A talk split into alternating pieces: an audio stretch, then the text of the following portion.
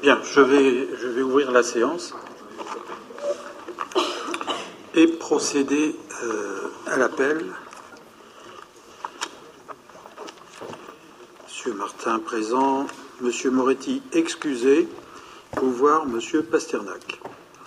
Monsieur Delman présent, Monsieur Fontaine présent, Madame Thomé, Monsieur David, Monsieur Pasternak, Madame Delaney, pouvoir Madame Munzer. Euh, Madame Munzer présente, Madame Letouzé, Madame Rinine, Monsieur Hirt, Madame Renouille, Monsieur Hippolito, Madame Fontaine, excusez, pouvoir Madame Martineau. Madame Martineau, vous êtes là? Ah bon? Euh, Madame Martineau, donc, présente Monsieur De Grassa. Excusez. Non, parce que Madame Martineau, je disais que vous aviez le pouvoir de Madame Fontaine. Bon, tout va bien. Euh, Monsieur De Grassa, pouvoir Madame Nataf. Monsieur Arasi, Madame Matruchot, pouvoir à Madame Letouzé. Monsieur Maudry, pouvoir à Monsieur Martin. Madame Nataf, présente. Monsieur Nicolas, bah, normalement, devrait arriver. Madame Renou, pouvoir Karine Renouille, histoire que ce soit plus facile à, se rappeler. Euh, Madame Gastine, Monsieur Echen, Madame Ossadzov, Madame Monchamp, Madame De Becker, Monsieur Gilles, Madame Éloin, pouvoir à qui? D'accord.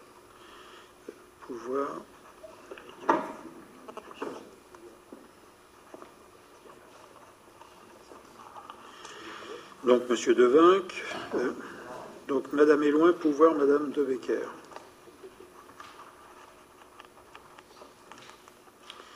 Monsieur Jeb, présent. Madame Fouquet. Monsieur Mastrojani, absent. Monsieur Sajot, présent. Secrétaire de séance, euh, je souhaitais proposer, euh, Monsieur Sajot, vous accepteriez, secrétaire de séance? Euh, Donc, Monsieur Sajot est modérateur. Alors, à chaque fois, j'oublie ma liste de modérateurs. Les derniers. Monsieur, Alors, Monsieur Delman a été deux, une fois, deux fois modérateur. Monsieur Hippolito une fois, Monsieur Arasi une fois. Donc Monsieur Arasi, ça vous irait, modérateur? Comment? J'étais modérateur la dernière, sé- Ah bon, c'est la dernière. D'accord, euh, excusez-moi. Donc je, je proposerai euh, euh, Monsieur Hippolito.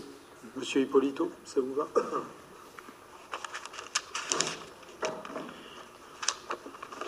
Très bien. Donc je crois que nous n'avions pas de compte-rendu euh, à faire accepter pour cette séance. Par contre, nous avons euh, quelques petites communications. Euh, je commencerai peut-être par Monsieur Passernac parce que ça va être très court. Allons-y. Ensuite, Madame Thomé et puis Madame Letouzé ensuite. Oui, je voudrais dire que samedi et dimanche ont eu lieu les championnats de France de plongeon, euh, qui se sont très très bien passés, surtout samedi après-midi et dimanche euh, toute la journée, avec le soleil. Donc une très belle manifestation avec de très beaux athlètes féminines, euh, autant que faire, et aussi féminines. Moi, j'étais là que pour les féminines. Très très belles athlètes. Oui.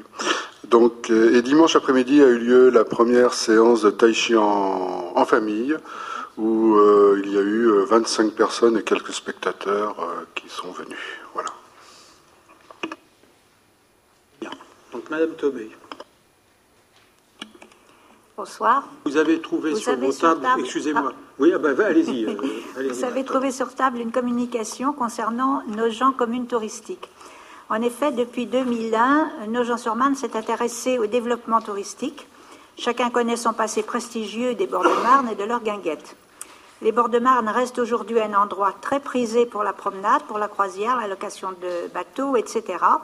et il convient de soutenir leur développement dans une logique visant à favoriser notamment le tourisme de proximité. Cette logique est d'ailleurs promue par les comités régionaux et départementaux du tourisme, CDT, CRT, au sein duquel siège le maire de Nogent et le directeur du musée depuis 1999. Il importait donc que soient reconnus les attraits de notre commune et dès 2004, une procédure visant à obtenir le classement de Nogent comme ville touristique a été lancée. En 2006-2008, l'administration d'État décide de modifier la procédure et on distingue maintenant les communes touristiques et les communes classées. La ville de Nogent a donc repris la procédure depuis le début en sollicitant les stations touristiques, oui. Et les stations touristiques.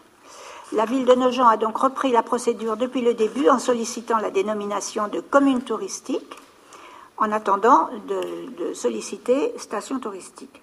Nogent répond donc aux critères du nouveau dispositif par sa capacité hôtelière, 237 chambres en hôtellerie classée, complétées par les 170 anneaux du port de plaisance, la présence d'un office de tourisme classé, aujourd'hui communautaire, la programmation événementielle et culturelle de la ville. Pour autant, et comme le précise une circulaire de l'Association des maires de France, cette appellation ne permet pas aux communes de bénéficier d'avantages fiscaux ou financiers.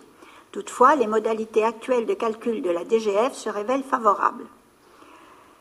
Euh, nous avons des dérogations au repos dominical, la collaboration occasionnelle de la police municipale, les résidences de tourisme, taxes de séjour, dérogation à la vente de boissons lors d'événements et réduction d'impôts pour les particuliers réhabilitants.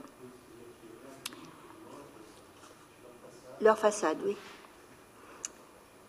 Donc il conviendra de conduire une analyse précise sur chacun de ces projets pour considérer dans quelle mesure ils peuvent avoir une incidence pour nos gens. Très bien, donc nous, serons amenés à en débattre, notamment dans le cadre de, nos commissions municipales, voire euh, communautés d'agglomération. Madame euh, Le Touzé. Merci, Monsieur le maire. Chers collègues, dans le but de déstigmatiser les personnes présentant un handicap psychique ou mental et d'accroître leur intégration dans la ville, nous, souhaitions, depuis deux ans, leur ouvrir les portes d'un cours de théâtre. Il fallait trouver le professeur. Sur les conseils de Bernard Philippe, nous nous sommes rapprochés du Pocket Théâtre, où Ghislaine Dumont a été séduite par le projet. Après des mois d'études et d'hésitation, la bonne volonté et le désir de réussir ont abouti à un partenariat ville-ANPEIH avec une subvention spécifique d'un montant de 1500 euros versé au Pocket Théâtre pour ce cours dédié aux personnes handicapées.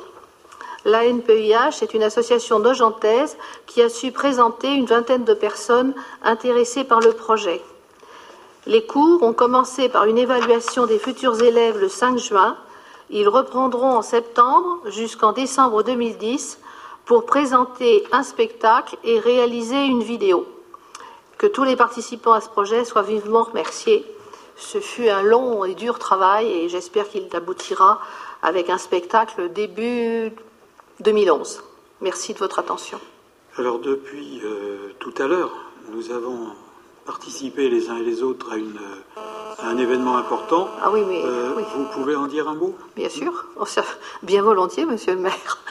Alors effectivement, à 17 h nous avons signé une Monsieur le Maire euh, représentant également le CCAS a signé avec euh, Monsieur Fournier, Christian Fournier, un partenariat MDPH Ville de Nogent ce qui veut dire que les dossiers. MDPH voulant dire Conseil général. Conseil général, oui. Monsieur Fournier étant vice-président. Du voilà. À ces, euh, secteurs-là, c'est-à-dire personnes âgées et euh, handicap. Et handicap. Donc, ce qui veut dire sur le plan très pratique qu'au niveau de la ville de Nogent, des familles ou une personne qui a une, euh, un handicap pourra traiter son dossier de façon locale au niveau de la ville de, Nogent. Donc cette proximité euh, devrait euh, permettre euh, d'abord que les dossiers soient complets, ne soient pas envoyés incomplets à Créteil. Et c'est un grand, grand pas en sachant que la ville a embauché, entre guillemets, un travailleur social supplémentaire qui sera dédié Donc, euh, à la rédaction de ces dossiers, l'instruction, euh, ces personnes étant formées par la MDPH à Créteil, en formation donc initiale, ou ce qui a été fait il y a deux mois, et on a négocié qu'il y ait une formation continue, puisque la législation sur le handicap évolue de façon très, très, très, très fréquente. Donc, il faut un suivi. Donc il y a dans le département, nous sommes la troisième ville du département à mettre en place ce dispositif qui sera euh, accessible à la maison sociale, donc au CCAS. Au CCAS. Et le travailleur social que nous avons embauché est en grande partie euh, rémunéré par dans le cadre de l'accord qui a été passé avec le département. Voilà, donc euh, voilà mes chers collègues les quelques informations que nous voulions vous donner en début de séance. Par conséquent, je, vais ouvrir la séance en passant la parole à, Madame euh, Renouille sur les premiers rapports, c'est-à-dire les trois premiers rapports euh, à, vocation financière. Oui, donc le premier rapport, c'est la mission en non-valeur des produits irrécouvrables euh, pour les années antérieures à 2001 et jusqu'à 2008, pendant l'exercice, notre exercice de cette année en 2010. Euh, donc vous voyez ici un tableau avec euh, un certain nombre de, produits qui ont été euh, considérés comme irrécouvrables par Madame la trésorière principale. ça s'élève en tout à 91 238 euros et 37 centimes. Et ça touche différentes choses entre des sociétés de, bâtiments qui ont fait faillite, d'autres sociétés qui ont aussi une insuffisance d'actifs, qui fait qu'on est obligé de passer ça en perte. Y a-t-il des, questions sur ce sujet qui malheureusement est, récurrent? Il y, a des, demandes Oui, on pourra avoir les plus gros montants. Euh, est-ce qu'on pourra avoir le détail des plus gros montants? Parce que c'est important. Quoi. Plus gros montants, est-ce qu'on l'a dans le rapport? Dans le fond de dossier, on doit l'avoir.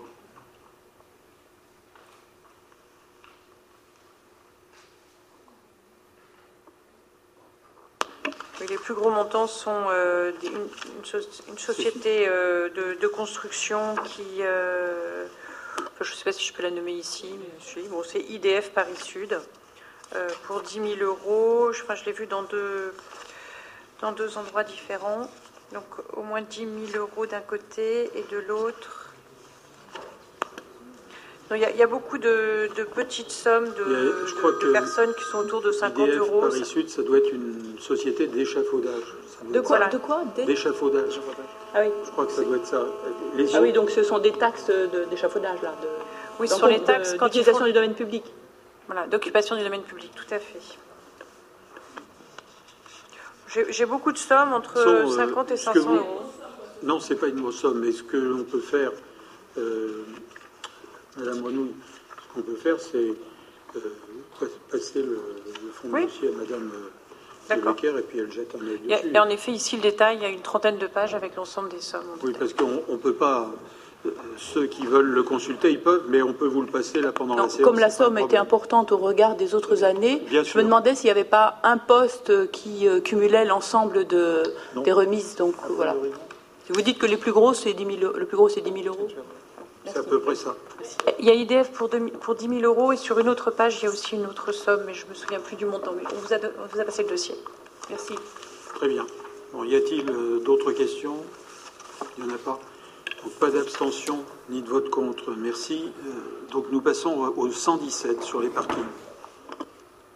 José Guillaume encore bah, donc là, c'est la même chose. C'est euh, pour le budget annexe des parkings, l'admission en non-valeur des produits récouvrables pour l'année 2005 à 2008, pour l'exercice, enfin, qui seront passés là au cours de l'exercice 2010. Et le total général est un petit peu plus faible, mais au regard du budget des parkings, il est plus fort en pourcentage 41 760 euros 60.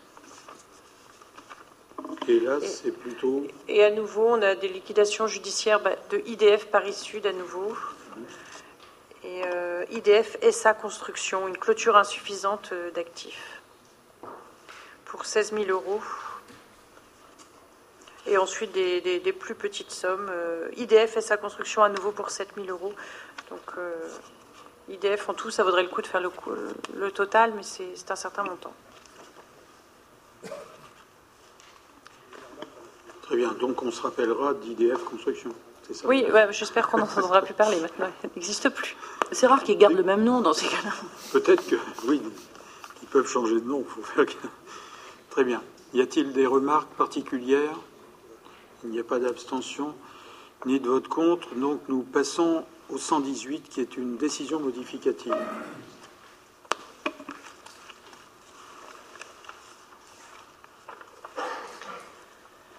Donc ici, il s'agit d'une euh, décision modificative du budget général. À nouveau, il ne s'agit en aucun cas d'un budget supplémentaire, c'est-à-dire qu'on réalloue entre des différents postes, on ne crée en aucun cas des dépenses supplémentaires par rapport au budget 2010 euh, qui a été voté. Donc ça, c'est important, je le répète à chaque fois, mais c'est vrai que c'est important. Euh, il y a différentes sommes en jeu. au niveau de, au niveau des crèches, ce sont des, titres annulés sur exercice antérieur pour 500 euh, euros. Euh, plus 146 euros. On a un remplacement au service juridique qui était budgété à 44 800 euros, qui coûtera un peu plus cher, donc 21 000 euros de plus. Euh, en revanche, au niveau des petites fournitures de parc auto, on trouve 146 euros. Matériel d'hiver pour crèche, moins 300 euros par rapport au budget. Des petites fournitures pour crèche, moins 200 euros. Au niveau du carburant du parc auto, on est à moins 150 euros, mais plus 150 au péage des déplacements euh, des élus. Et euh, au niveau du gymnase, au niveau de l'URSSAF, on fait une économie de 3 000 euros. On fait une économie aussi de 15 000 euros sur le stade. Et sur les titulaires euh, du CLM, on fait une économie de 3 000 euros. Ce qui fait que vous voyez dans le montant de l'ADM numéro 3, on voit bien que la somme du tout fait zéro. C'est-à-dire qu'on a trouvé sur certaines lignes euh, de l'argent pour combler d'autres lignes. Voilà. Y a-t-il des remarques, monsieur euh, est-ce que vous pouvez nous donner un peu plus d'explications pour le service juridique? Parce qu'on voit bien que toute la manœuvre, là, a été faite pour justifier, euh, enfin, pour aller rechercher les 21 000 euros qui manquaient au niveau du service juridique. Donc, quelle est la raison de cette augmentation de 21 000 euros?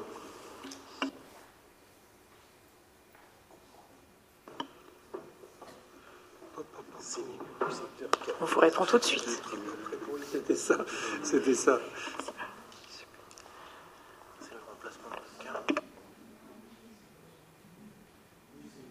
C'est beaucoup. C'est beaucoup, plus simple que ce qu'on pensait. Euh, moi, je l'avais oublié aussi. C'est le contrat euh, destiné à rémunérer la personne qui remplace Madame Sandrine Hopman, qui est en congé de maternité, euh, pour la période de, de, ses congés de maternité. Donc ça, ça coûte un peu plus cher parce qu'il y a tout le dispositif d'accompagnement social, cotisation, etc.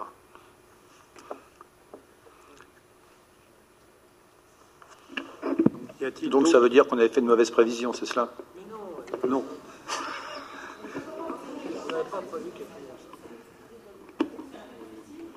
On n'avait pas prévu, simplement. Ce n'est pas une question de mauvaise prévision, c'est qu'on n'avait pas prévu euh, que, que le remplacement de Mme Hockman nous coûterait aussi cher. Ça n'a pas de prix. Euh, monsieur Devinck. Oui, monsieur le maire.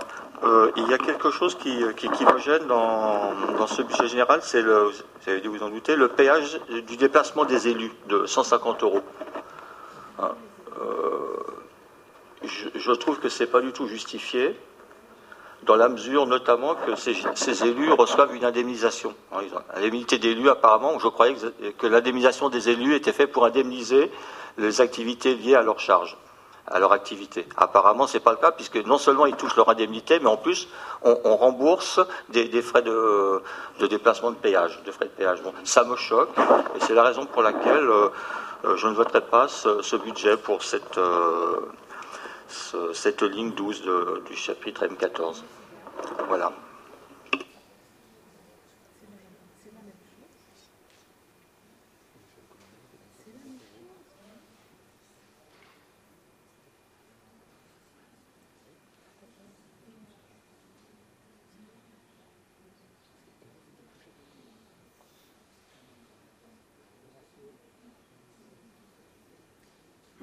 Oui, bien. Là aussi, je n'avais pas, je ne m'en rappelais pas. Il faut dire que c'est pas très clair non plus. Euh, nous, nous, sommes déplacés à plusieurs, hein, je crois me rappeler, avec le véhicule euh, de la ville à Dreux euh, pour rencontrer l'équipe du maire de Dreux qui a, qui, a, mis en œuvre un, dispositif concernant la, la, restructuration de son centre-ville et du marché du centre-ville. et d'après ce que vient de me rappeler Madame Rouleau, c'est que, d'une part, euh, c'était plutôt. Alors, c'était du péage ou de, l'essence? Du péage. Et que le péage ne pouvait pas être pris. Euh, dans les frais. Dans les frais. Ah, c'est ça C'est bien ça. Bien.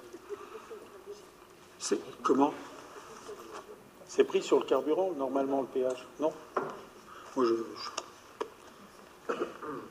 Attention, hein, avec 150 euros, on peut se payer plusieurs cigares. Hein. C'est une prévision budgétaire. C'est une prévision budgétaire. c'est une prévision annuelle. Oui, ah oui, alors, Madame Rouleau, ah oui, attention. On a payé 15 euros de péage pour l'instant. C'est ça, on n'a payé que 15 euros de péage pour l'instant sur cette prévision de 150 euros. Voilà, c'est ça qu'il faut dire. Vous voyez, je ne savais pas. Donc, Monsieur Devinck, nous, nous nous rappellerons de votre remarque et on verra dans quelques mois si ce poste a évolué. Parce que là, ce sont des prévisions de dépenses. Bien, y a-t-il d'autres remarques? Il n'y en a pas? Pas d'abstention? Pas de vote contre Je vous remercie. Alors maintenant, nous en sommes. Ah voilà. Euh, qu'est-ce que c'est ça? Attendez. Ah, ça, c'est l'investissement, oui, euh, Karine, vas-y. Hein? Oui, donc à nouveau, c'est toujours la même décision modificative numéro 3, mais cette fois-ci au niveau de la section d'investissement. On vient de faire la section de fonctionnement. Euh, à nouveau, on est bien d'accord que c'est une réaffectation d'un poste à un autre. On avait un poste qui s'appelait autre matériel, sur lequel on ne dépensera pas tout. On arrivera à économiser 3043 euros qui vont nous servir à compléter le poste service d'accueil téléphonique de reconnaissance vocale. En cours, euh, qui est en cours d'installation. Il y a des remarques, des questions? Donc il n'y en a pas sur ce rapport, euh, il n'y a pas d'abstention ni de vote contre. Je vous... Oui, allez-y. Allez, non, vous. Ah d'accord, ok. Donc sur le précédent, mais sur le précédent, c'est euh, une DM, c'est une DM sur les, deux postes, hein, investissement et fonctionnement. Donc je vous demande qui s'abstient, qui vote contre. C'est l'ensemble. Donc si on ne peut pas dissocier les deux, je vote contre. Vous savez, moi, vous votez contre. Oui, c'est plus, plus, simple de voter sur l'ensemble des deux. Euh, donc un vote contre, avec le pouvoir, oui, bien sûr. Y a-t-il des abstentions? Il n'y en a pas. Je vous remercie. Alors, nous passons maintenant au rapport. Pardon, pour, excusez-moi, pour l'histoire de, des 50 000 euros, là, ça veut dire que quand on appellera, on aura encore tapé un, tapé étoile et tout ça C'est horrible. C'est la déshumanisation du téléphone. Je trouve ça affreux. Ça va être comme ça?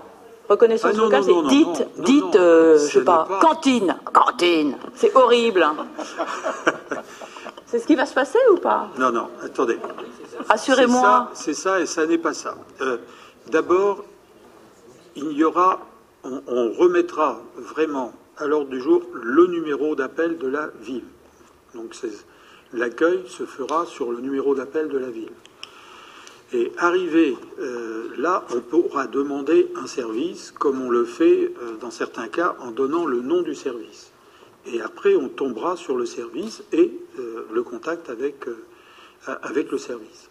Donc c'est simplement pour aiguiller à l'arrivée de l'accueil, parce que à l'accueil, souvent, le travail de la personne, c'est simplement de, refaire le numéro du service.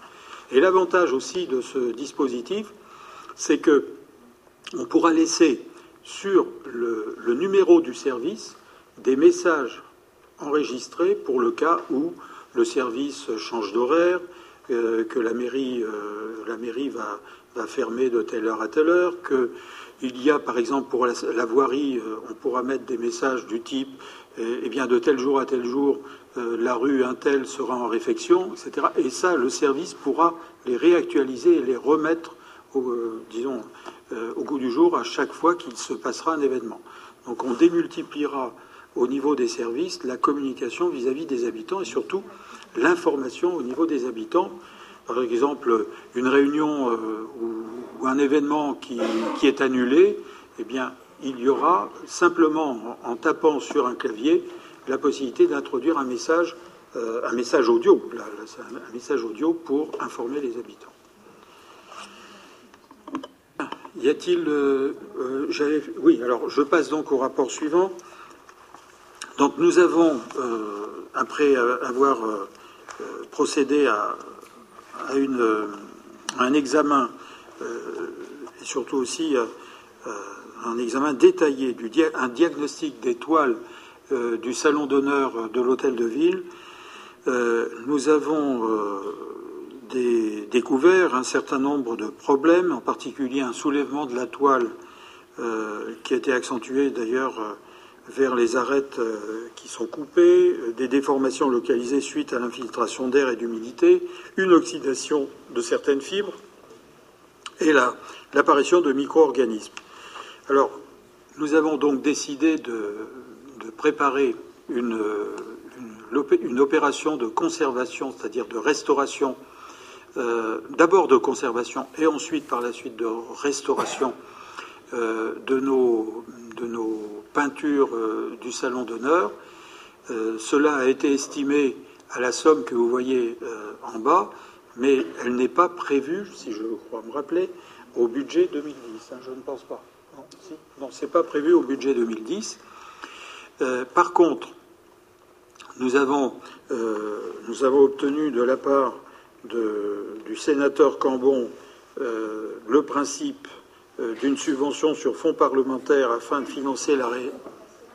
Non, là c'est pas. Non, c'est pas. C'est Monsieur Cambon là, Monsieur.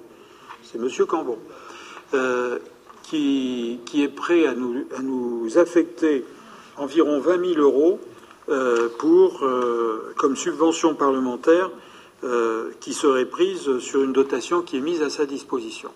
Donc là, il vous est demandé simplement euh, de m'autoriser à solliciter auprès du ministère de l'Intérieur cette subvention sur fonds parlementaires. Et l'année prochaine, quand nous programmerons les travaux de conservation, elle nous sera affectée en déduction de la somme qui est indiquée ici et qui a été pour laquelle euh, qui a été estimée pour euh, réaliser ces travaux de conservation. voilà, c'est simplement une autorisation à demander de l'argent qui nous est déjà proposé. Il n'y a pas de remarque particulière. Ce qui est certain, c'est que les fresques commencent à, vieillir et qu'il faudra, euh, dans un premier temps, déjà les protéger pour que ça ne se poursuive pas et supprimer en particulier les micro-organismes, les soulèvements de l'étoile qui commencent à se euh, produire. Il n'y a pas d'abstention ni de vote contre. Je vous remercie. Monsieur Pasternak, euh, pour deux rapports, le 120 et le 121. Oui, la ville souhaite se doter d'un parc de vélos à assistance électrique en remplacement de véhicules à essence destinés au personnel municipal technique. Deux vélos seront mis à disposition de la brigade verte et deux autres au service propreté et anti-tag. Ces vélos écologiques et plus maniables permettent de circuler dans la ville plus facilement et remplaceront les véhicules sortis du parc automobile. Vous avez un tableau de toutes les caractéristiques. Le coût de cette acquisition est estimé à 4 640 euros TTC. Par courrier en date du 11 juin 2010, Madame Catherine Procassia, sénateur du Val-de-Marne, propose à la commune une dotation d'action parlementaire d'un montant de 10 000 euros prélevé sur la réserve parlementaire mise à sa disposition. La ville sollicite cette aide financière pour l'acquisition de quatre vélos à assistance électrique destinés au personnel communal. Afin de permettre au service de l'État d'étudier ce dossier, il convient préalablement que le conseil municipal valide cette réalisation et autorise le maire à demander tout concours financier pouvant être alloué pour cette opération et à signer tout acte relatif à ce dossier. Merci. Y a-t-il des remarques et des questions? Monsieur Gève. La volonté de remplacer pour le personnel communal technique euh, les voitures par des vélos sur le plan, je dirais, écologique est très, très louable. Mais je pense qu'ils ne prennent pas la voiture simplement pour se déplacer, qu'il y a aussi du matériel, qu'il y a, euh, par exemple, quand ils vont faire nettoyer les tags, ils, emportent avec eux un certain nombre de, matériel technique et autres. Et là, la question que je me pose, c'est est-ce que en les mettant sur des vélos, on ne va pas euh, compliquer et, euh, et rendre un peu plus difficile leurs conditions de travail? Non, je pense pas. Il est un fait évident que s'il y a de très gros tags et qu'il faut un gros matériel, on prendra bien sûr un véhicule. Mais enfin, pour les petites interventions, je vous signale qu'il y a un panier avant, des porte-bagages, des sacoches, tout ça qui vous permettent de transporter le matériel. Monsieur Arasi oui, ça, devient, ça devient répétitif à chaque conseil, mais ma réponse à William, ce sera le vélo, c'est bon pour la santé. Non, mais est-ce qu'on a, est-ce que je dirais le personnel technique a été informé et a donné son, son accord, son aval euh Si, si, ça a été fait. C'est vrai, ça a été fait. Monsieur principalement, ce sont les, les, personnels qui sont en charge de, certains secteurs. Par exemple, les gardes-parcs.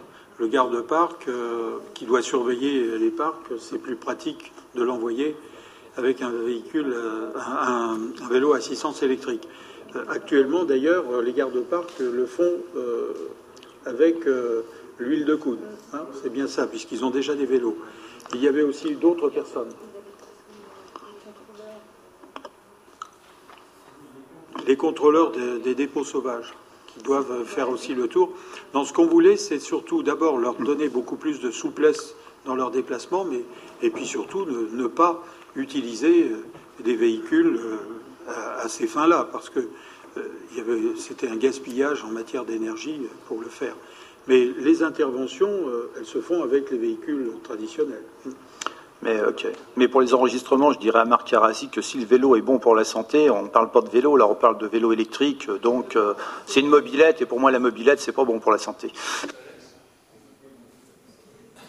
Oui, mais les mobilettes, monsieur, monsieur Gem, ça fait de la fumée et, si le mélange n'est pas équilibré entre l'huile et l'essence, ça peut, ça peut poser des problèmes de respiration.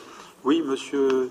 Oui, je, réitère et je, redis bon, que même si le vélo est, électrique, on a besoin de, pédaler. De toute façon, Donc, de toute façon, ça permet d'améliorer euh, le système cardiovasculaire.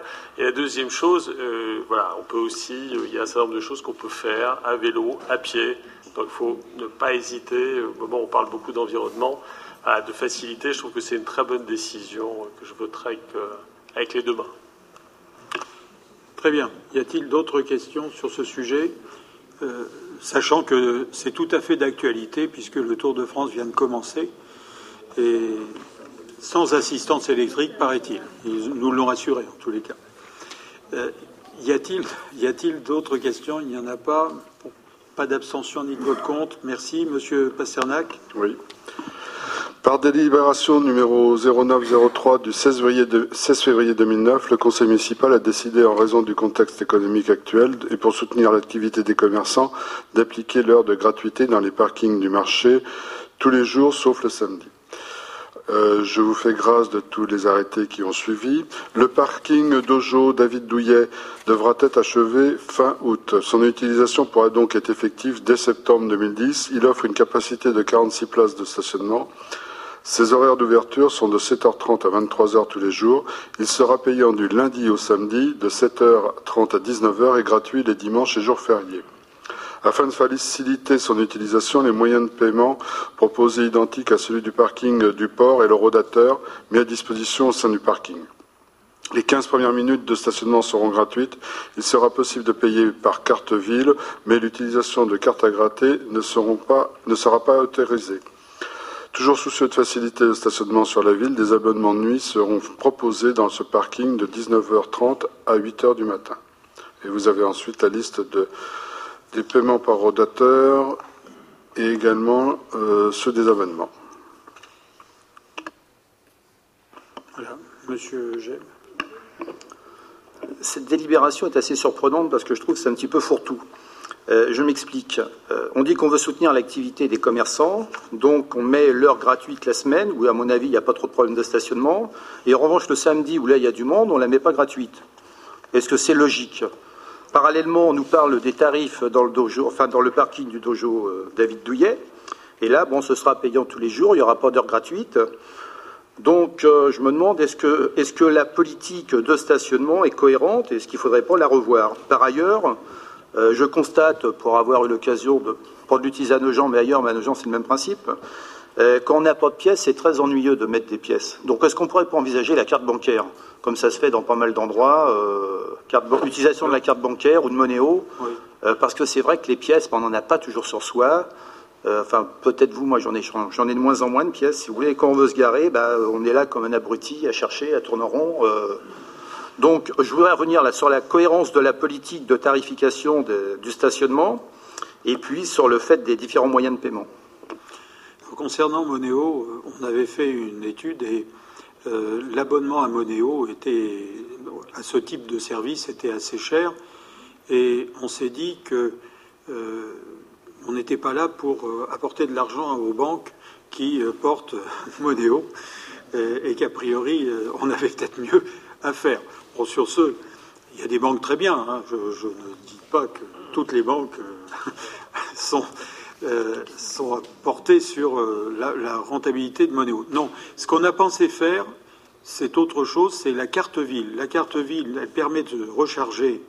Et, là, c'est un dispositif qui est plus à la portée de chacun d'entre nous et qui ne coûte pas plus que. D'ailleurs, même là, on, nous La carte est gratuite. Hein. Et après, et avec la carte ville qu'on peut recharger, hein, de toute façon, sur le, rodateur, euh, on a de toute façon 15 minutes gratuites avec la carte ville. Quel que soit d'ailleurs l'endroit, hein, c'est dans toute la ville, ça. Donc on s'est dit que ça, ça pouvait être euh, en partie une réponse à votre question. La deuxième, c'est que c'est vrai, on nous réclame souvent euh, l'heure gratuite le samedi matin sur le parking du centre-ville. Parce que toute la semaine, il y a une heure gratuite euh, toute la journée. Et il se trouve qu'il n'y a que le samedi matin où le parking du centre-ville est payant. Ben, pourquoi? Ben, Simplement pour obliger à une rotation, parce qu'il y a une très forte demande le samedi. Et euh, en, faisant payer le samedi matin spécialement, on arrive à, à faire en sorte qu'il y, ait plus de rotation dans le parking que s'il y avait une heure gratuite. Euh, beaucoup de personnes euh, font en sorte d'ailleurs de, s'arranger pour ne rester qu'une heure euh, dans le parking du centre-ville, plutôt parce que dans la minute qui suit, vous basculez sur la deuxième heure. donc ça, ça n'est que pour cela que, que nous avons mis le, stationnement payant dans le, dans le, parking du centre-ville le samedi matin euh, dès la première heure. Alors en ce qui concerne le, le parking euh, de la rue Paulbert, euh, nous avons considéré qu'il était du même niveau que le stationnement sur voirie, puisque ce sera, ce sera un, un, un eurodateur qui permettra de, de réguler le système, comme d'ailleurs celui que nous avons mis en place dans le parking du port, je crois me rappeler. Il y a, là aussi, il y a un eurodateur aussi au port.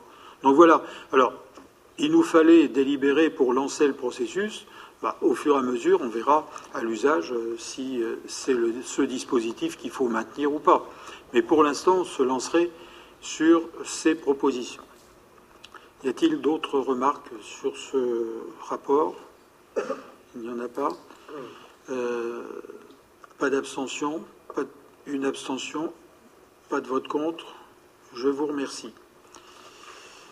Alors, ensuite, euh, Monsieur Fontaine, le, rapport 122. Oui, le rapport 122 demande au Conseil un, accord de principe pour la consultation du public pour un projet de logement euh, mixte, 16-20 euh, rue Gaston Margerie. vous savez que la commune de Nogent a signé un contrat de mixité sociale en février 2009. plus, près, plus près du micro.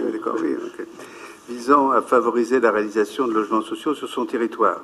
Alors, depuis la loi du 25 mars 2009, dite de mobilisation pour le logement et la lutte contre l'exclusion, mais plus souvent appelée maintenant loi Boutin, un, dispositif réglementaire a été mis en place qui vise à favoriser la création de logements sociaux euh, dans les programmes euh, mixtes. Il permet, euh, ce dispositif permet de modifier les règles du plan d'occupation des sols, contenu à plusieurs articles du, du, poste. L'article 9, l'emprise au sol, la dimension d'emprise au sol, 10, la hauteur effectivement du bâtiment et 14, le coefficient d'occupation des sols. L'intérêt de cette procédure dans le montage d'opérations mixtes est très important et implique une mise en œuvre spécifique pour chaque nouveau projet. Il, vous est proposé de statuer sur le principe d'une consultation une telle procédure pour le projet de GLI Investissement qui est situé 16-20 rue Gaston Margerie. C'est un projet qui comporte un ensemble de 42 logements, dont 8 à caractère social, vous voyez 20%, 20 social, en partenariat avec Foncière Logement et des locaux d'activité en pied d'immeuble sur la rue Gaston Margerie.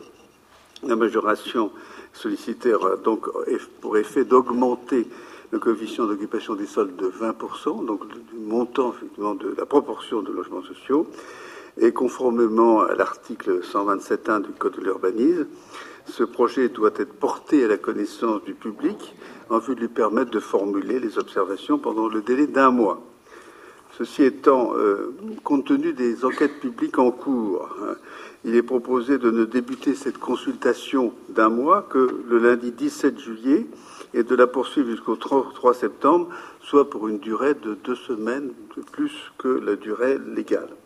Enfin, tout sera fait pour permettre l'information et l'accès le plus large possible du dossier pour le public, et le projet sera également consultable sur le site internet de la ville.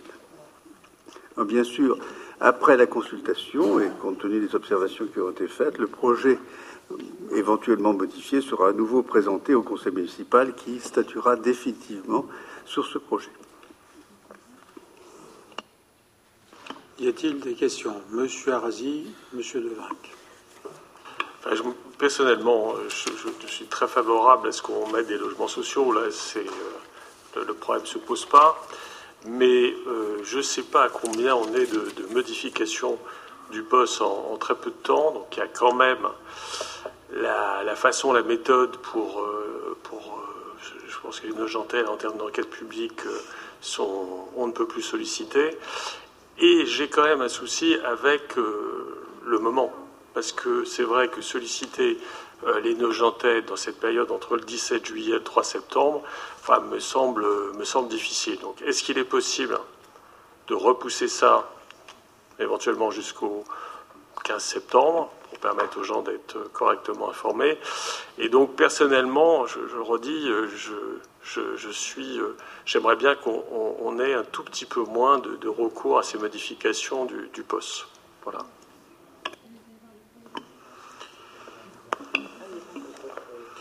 Monsieur De. Oui, monsieur le maire. Vous me direz, a priori, ce projet est séduisant, est intéressant. Simplement, bon, on y retrouve, une fois de plus, un, dépassement du poste de, 20%. Hein, du, du cost de 20%. Ah, le problème, c'est que la loi Boutin qui est invoquée euh, ici l'est beaucoup trop souvent dans notre ville. Ah, euh, je vous rappelle que, en ce qui concerne le foyer des jeunes travailleurs du quartier du port, elle avait été invoquée pour dépassement du cost. Euh, pour le, projet dans l'avenue Gallieni de l'ancien sur les anciens établissements Nérol, il avait également été invoqué. Dans l'angle, le projet de l'angle du boulevard Stalingrad et du boulevard de Strasbourg, il avait été invoqué. Plus récemment encore, dans le projet du RERA, euh, volet Pierre place Sémar, il a été invoqué. Donc ça devient vraiment une utilisation systématique, l'invocation de cette loi Boutin, pour détourner et pour augmenter le cost. Donc simplement, nous, allons voter contre ce projet pour cette raison et nous vous demandons d'arrêter vraiment les entorses au poste systématiquement en invoquant cette loi. Monsieur Gem. La, loi Boutin ne permet pas d'aller jusqu'à 50%. Alors moi, ce que je reproche, c'est qu'on n'aille pas jusqu'à 50% pour faire du logement social.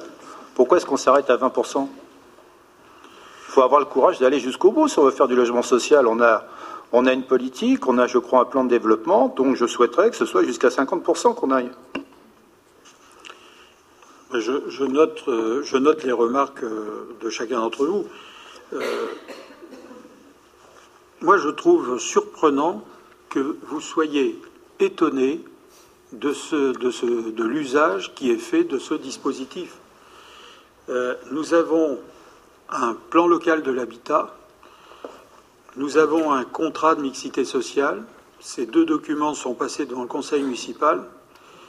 Et il est dit clairement dans ces documents que lorsque une opération euh, de logement social n'est pas possible euh, dans, disons, de façon unique, c'est-à-dire une opération euh, qui ne serait destiné qu'à du logement social, il nous est possible, avec la loi Boutin, euh, d'intégrer du logement social dans des opérations à caractère privé. C'est exactement la politique pour laquelle nous militons depuis le début de la mandature, même je dirais de la mandature précédente, de faire de la mixité sociale par la mixité de l'habitat. On nous a assez critiqué sur le fait de construire du logement social à proximité euh, des secteurs à caractère social que sont euh, le secteur notamment où il y a un millier de logements HLM, euh, pour qu'aujourd'hui on ne puisse pas nous faire le procès inverse. la dispersion du logement social est une condition pour faire en sorte que dans une ville, nous ayons un équilibre naturel au plan social, et ce, en mettant euh, en, mettant en œuvre des dispositifs comme celui-là euh, dans, toutes les, opérations à caractère privé qui s'y prêtent.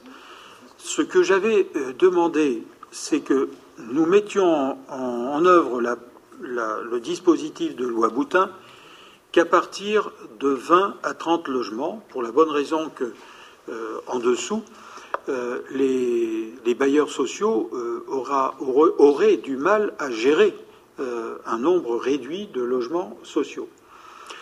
La dernière opération en date, c'est celle qui, a été réalisée par Bouygues juste à proximité du collège Watteau, où là, Bouygues a, ajouté, je crois, une dizaine de logements sociaux dans une opération. et là, nous étions, monsieur, monsieur Jeb, à 25-30%. Pourquoi nous ne sommes pas montés à 50 ben, C'est simplement pour respecter les, gabarits euh, du quartier, puisqu'il y a eu deux opérations privées, une qui débouchait sur la rue Georges V et l'autre sur la rue euh, Gaston Margerie. Et, nous avons souhaité qu'en cœur d'îlot, il reste des espaces verts pour que cela puisse euh, être acceptable. Alors, la foncière logement, elle a un avantage, c'est qu'elle gère les logements de façon euh, individuelle. C'est-à-dire que nous avons des logements qui sont pris en charge comme le seraient des logements qui, appartenant à des propriétaires, seraient mis en location, simplement.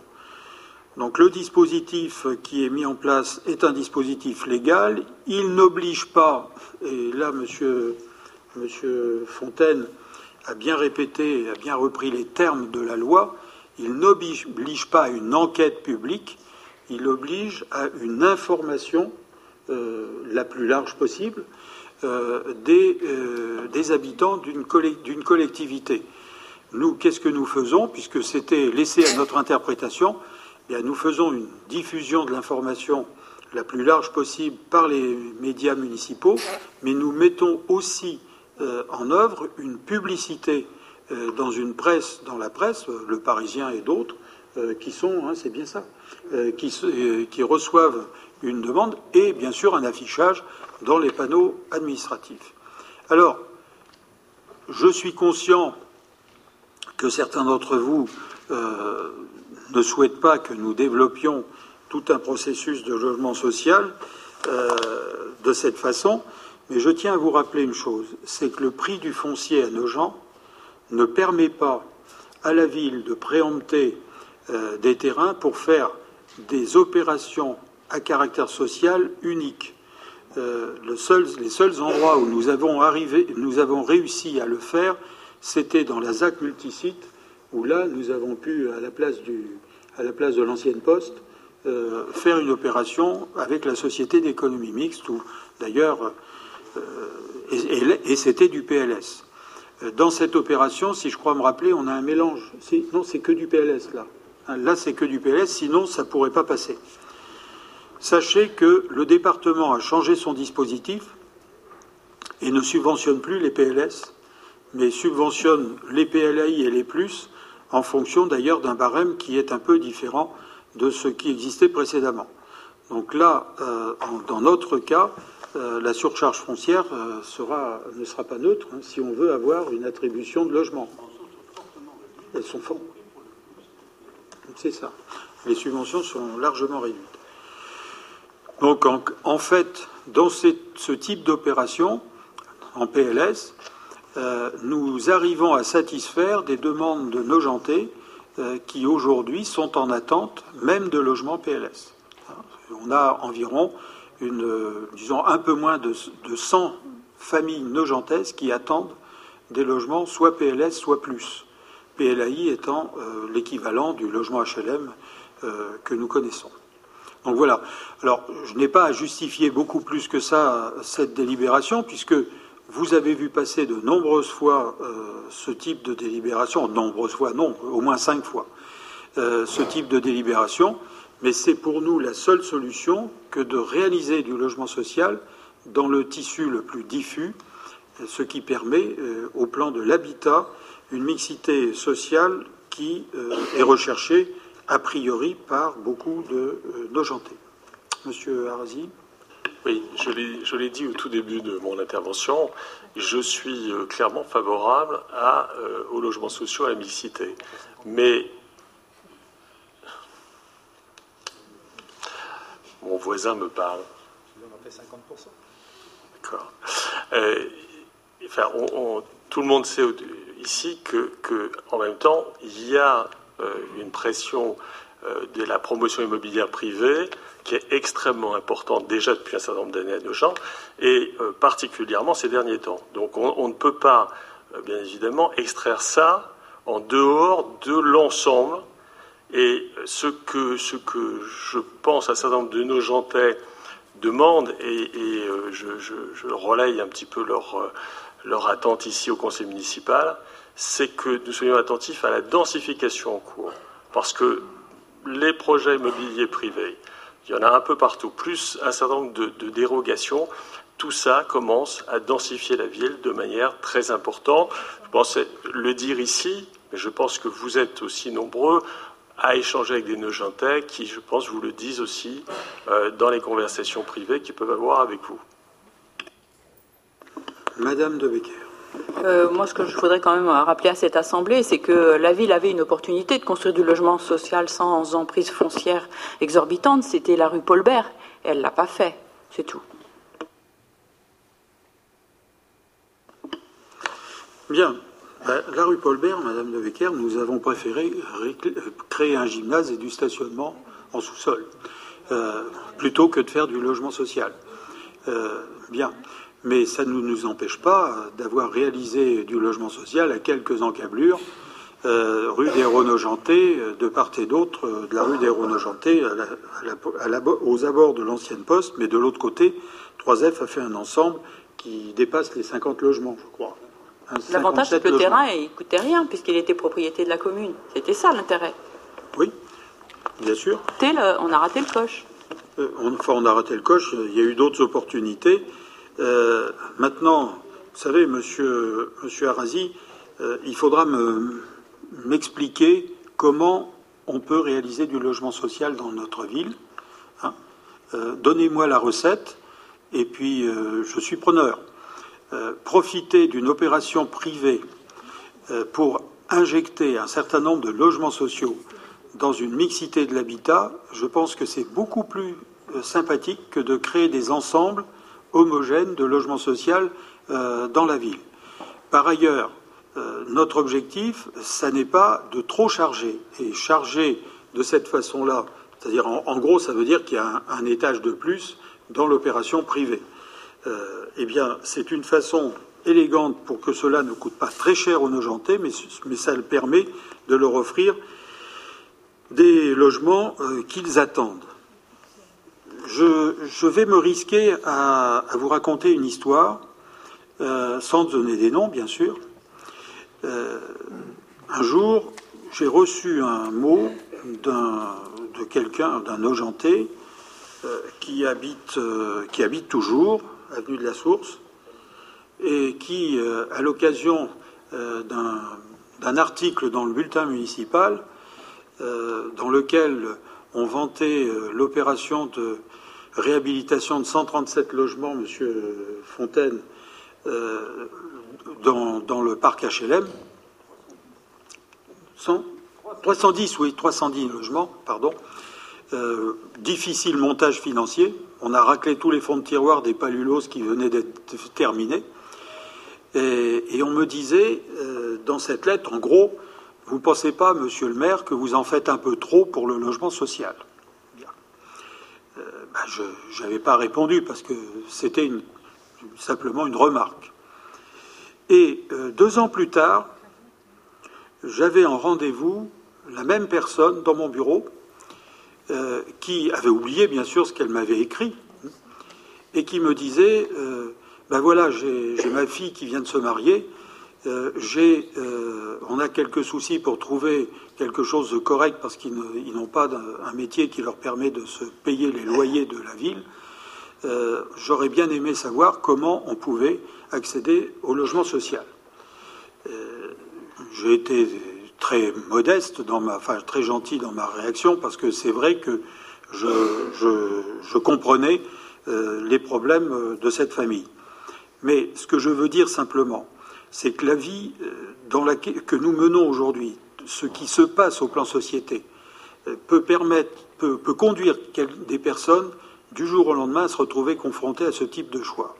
Et la seule façon de leur permettre peut-être de rester euh, dans la ville, euh, c'est peut-être d'avoir une offre de logement social supérieure à celle que nous avons aujourd'hui. Donc je ne veux pas dire qu'on fait, nous allons faire des prouesses, parce que euh, nous sommes toujours à 11,8% de logements sociaux dans la ville. Nous ne sommes même pas encore à 12%. Mais ça n'empêche que si nous pouvons répondre à un certain nombre de demandes par le canal de la création de logements sociaux de cette façon, et, au moindre coût, euh, nous, nous tenterons de le faire. Nous tenterons de le faire. Ça ne veut pas dire qu'on réussira des, prouesses, mais n'empêche qu'on tentera de le faire. Voilà. Bien, je note quand même vos remarques et je mets aux voix. Euh, et puis, Monsieur Jeb, euh, nous essaierons d'être meilleurs la prochaine fois. Monsieur Fontaine, vous vous rappelez la demande de Monsieur Jeb, vous essaierez. Hein. Euh, donc il n'y a pas abstention sur ce dossier? Une abstention? Non? Oui, abstention, avec, euh, avec explication de vote. Donc euh, je le redis. Vous avez dit que vous n'étiez pas contre le logement social. Je suis même pour. On a bien noté. Ça, clairement. Mais que vous ne voulez pas qu'on en fasse sur la, densification. Et, je, et, vous n'avez pas répondu à ma question si on, augmente un petit peu la durée jusqu'à mi-septembre. J'ai fait cette proposition. Monsieur, monsieur, monsieur Arasi, si j'enlève les vacances d'été, si j'enlève les vacances de la Toussaint, si j'enlève les vacances de, Noël, si j'enlève les vacances de février, si j'enlève les vacances d'avril, et, j'en ai oublié quelques-unes, quand on pourra, quand on pourra vraiment travailler dans cette ville. Là, on est à cheval quand même. Euh, on va jusqu'au mois de septembre quand même, hein, d'après ce que j'ai cru comprendre. Non, 3 septembre. Donc quand même, entre, enfin, entre le moment de la publication et le mois de septembre, on a bien. Et, on va en plus informer toutes les personnes du quartier. Elles, vont le savoir, puisqu'on va les informer par, par l'affichage. Donc là, je ne peux pas aller dans le sens que vous, que vous proposez, ce qui ne veut pas dire que quand on, pourra le faire, on ne fera pas une augmentation de la durée de l'enquête publique. Mais, là, ce n'est pas une véritable enquête publique, puisqu'on n'est pas tenu d'en faire une. Voilà, il n'y a pas de vote contre, s'il vous plaît. Il y a deux votes contre. Avec rappel de, l'explication de vote de tout à l'heure euh, sur la systématisation du recours à la loi Boutin, tout en étant bien sûr pas contre sur le principe du logement social à nos gens, bien évidemment. C'est ça. Mais avec votre pouvoir, vous m'expliquerez comment on peut faire. Hein.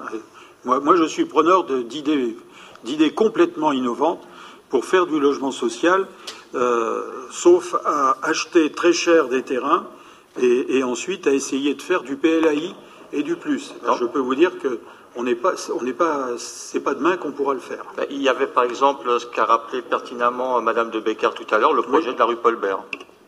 Ben, à ce moment-là, je pourrais vous donner un autre exemple. Excusez-moi, Madame de Becker, mais j'aurais pu vous donner la, rue Kléber, par exemple, où on a fait 135 euh, logements en accession à la propriété. Là aussi, on pouvait m'en faire. Mais oui, je sais, je, sais. Non, mais ça, c'est une remarque, euh, c'est une remarque qui n'est pas fair-play. Voilà. Très bien. mais, mais comme on me chatouillait, j'ai essayé de. Voilà. Donc, mais de toute façon, euh, le dispositif de loi Boutin, il a un avantage, c'est que c'est du logement social diffus qui permet euh, facilement, à l'occasion d'opérations à caractère privé, de, mettre en œuvre une partie de notre politique. Donc deux voix contre, une, abstention. Euh, je vous remercie. Monsieur David. Bien, moi je vais vous parler de l'élaboration du plan local d'urbanisme. Monsieur le maire avait souhaité euh, différer le lancement de notre PLU à juste titre dans l'attente de connaître le sort du SDRIF, qui est le schéma directeur d'Île-de-France, puisqu'il comprend des règles qui s'imposent à notre commune. Aujourd'hui, euh, on y voit un petit peu plus clair dans la mesure où le SDRIF a été transmis au Conseil d'État et euh, l'élaboration de, notre PLU euh, peut donc être lancée. Alors je voudrais dire que pendant cette période, on n'est pas resté sans rien faire, puisque deux études ont été menées, l'une par l'école des ponts de Marne-la-Vallée qui a été peu satisfaisante, et une autre par l'école d'architecture de Marne-la-Vallée, mais là je laisserai Monsieur le maire vous en dire et nous en dire quelques mots tout à l'heure. Je voudrais rappeler que le plan local d'urbanisme, c'est le principal document d'urbanisme aujourd'hui pour la planification de, l'urbanisme au niveau communal. Il remplace le POS depuis 2000, euh, depuis la loi dite SRU, et il est euh, régi par euh, certains articles du Code d'urbanisme. Euh, un plan local d'urbanisme euh, présente le projet de la commune en matière d'aménagement, de traitement de l'espace public, de paysage et d'environnement. Il fixe les règles générales et les servitudes d'utilisation des sols. La grande différence avec le POS, c'est l'élaboration d'un projet d'aménagement et de développement durable, PADD, qui devra définir les orientations générales d'aménagement et d'urbanisme retenues pour l'ensemble de la commune. À terme, le plus sera composé de cinq pièces principales, un rapport de présentation, un PADD, un plan de zonage, un règlement et des annexes, plans de servitude et de contraintes.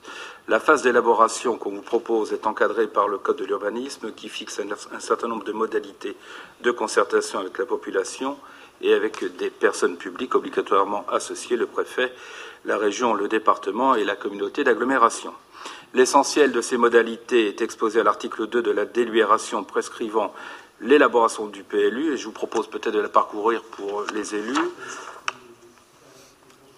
D'accord, très bien. Euh, donc par rapport à ce planning prévisionnel, les modalités de concertation seront les suivantes pendant les neuf premiers mois. Euh, l'organisation d'une réunion de présentation exposant les enjeux du PLU aux élus et aux représentants des conseils de quartier, l'organisation de deux réunions publiques qui auront respectivement lieu avant le débat sur le projet d'aménagement et de développement durable et avant l'enquête publique, une exposition et la municipalité se réserve la possibilité de mettre en place toute autre forme de concertation si cela s'avérerait Alors je vous précise que ces modalités de concertation sont parfaitement conformes au Code de l'urbanisme et à la jurisprudence administrative actuelle. La concertation se déroulera pendant toute la durée des études nécessaires à la mise au point du projet de PLU. Les réunions de concertation et mesures d'information seront portées à la connaissance du public par voie d'affichage et sur le site Internet de la ville, et les principales étapes feront l'objet d'un compte-rendu dont la diffusion sera la plus large possible. À l'issue de cette concertation, Monsieur le maire en présentera le bilan au conseil municipal qui en délibérera et arrêtera le projet de PLU. Alors donc vous voyez par rapport à ce planning euh, prévisionnel que ce que je viens de dire euh, concerne les neuf premiers mois, euh, pendant laquelle, bien entendu, nous pourrons commencer à élaborer ce PLU et de prendre toutes les informations et toutes les, remarques au niveau de, la population. Qui nous est projeté, il y a une suite là, Monsieur Bonin. Il y a le point numéro 2, le point numéro 3, parce que là, M. David a couvert le point numéro 2, c'est ça. Numéro 3, c'est la décision du conseil municipal, mais après, après près de deux ans, hein, c'est ça, de, travail. Ceux qui seront associés sont indiqués en dessous, hein, vous voyez, dans l'ensemble des travaux. Sachant que dans le PLU, il y a ce que l'on vous a montré tout à l'heure, un PADD. Hein. Euh, et dans ce PADD, euh, il y aura bien sûr d'intégrer, puisque ça c'est le PADD, c'est le plan euh, qui traite l'aspect développement durable. nous intégrerons la ZPPUP sur laquelle nous aurons à revenir avant la fin de cette année, puisque l'analyse de l'enquête publique est en cours toujours. Euh, une fois les travaux de revis, nous revisitons cette enquête, euh, nous la présenterons à nouveau devant le Conseil municipal, enfin d'abord dans la commission des la commission euh, ad hoc, la commission d'urbanisme, pour finalement revenir devant le Conseil municipal avant la fin de l'année. Donc cette ZPPAUP, c'est en fait le prologue du, du PLU dans la partie PADD. Bien. Y a-t-il des remarques particulières sur tout le processus que nous lançons à partir, bah, à partir de la rentrée, à partir de septembre Alors, il n'y a pas, bien sûr, euh, vous l'avez compris, le diagnostic va prendre neuf mois. Hein. il va prendre neuf mois. Donc, euh, nous aurons à, choisir d'ailleurs des partenaires, puisque euh, nous nous ferons accompagner par des personnes qualifiées mais pour poser les bases de façon, euh, je dirais, euh, sympathique et en toute liberté, nous avons confié à, l'école d'architecture de Marne-la-Vallée, puisque ce que nous avions essayé de faire avec l'école des ponts a été vraiment une catastrophe, je dois avouer. Hein. On, peut dire qu'on a perdu du temps avec eux. par contre, avec l'école d'architecture, on a eu deux ou trois rendus depuis plusieurs mois, euh, là, on s'est aperçu que les, étudiants et les élèves avaient fait un travail assez, assez pointu. Donc l'objectif, c'est de faire une présentation de leur euh, rendu euh, le 11 septembre après-midi dans cette salle. nous y inviterons bah, toutes celles et tous ceux qui veulent venir, y compris les associations. Une exposition de leurs travaux sera faite euh, à l'étage au-dessus, euh, dans la, dans la galerie. Tout cela pour donner une idée aux Nogentais de ce que pourrait être euh, un PLU sur certains secteurs particuliers de la ville.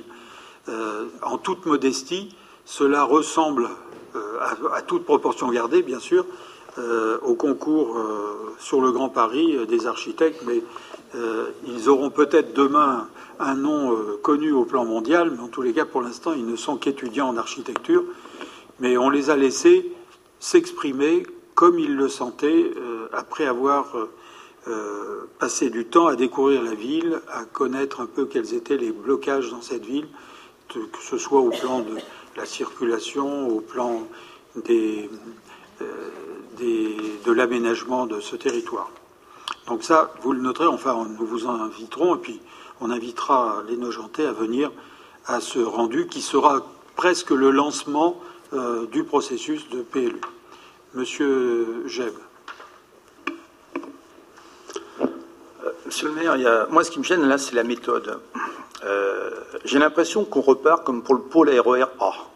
C'est-à-dire qu'on a, a créé une commission l'an dernier où un certain nombre de conseillers municipaux se sont portés volontaires pour réfléchir à la démarche PLU. Donc effectivement, on a ce cabinet d'architectes, enfin cette école d'architectes qui est venue, qui apparemment a rendu un travail que, je n'ai pas vu et que nous n'avons pas vu.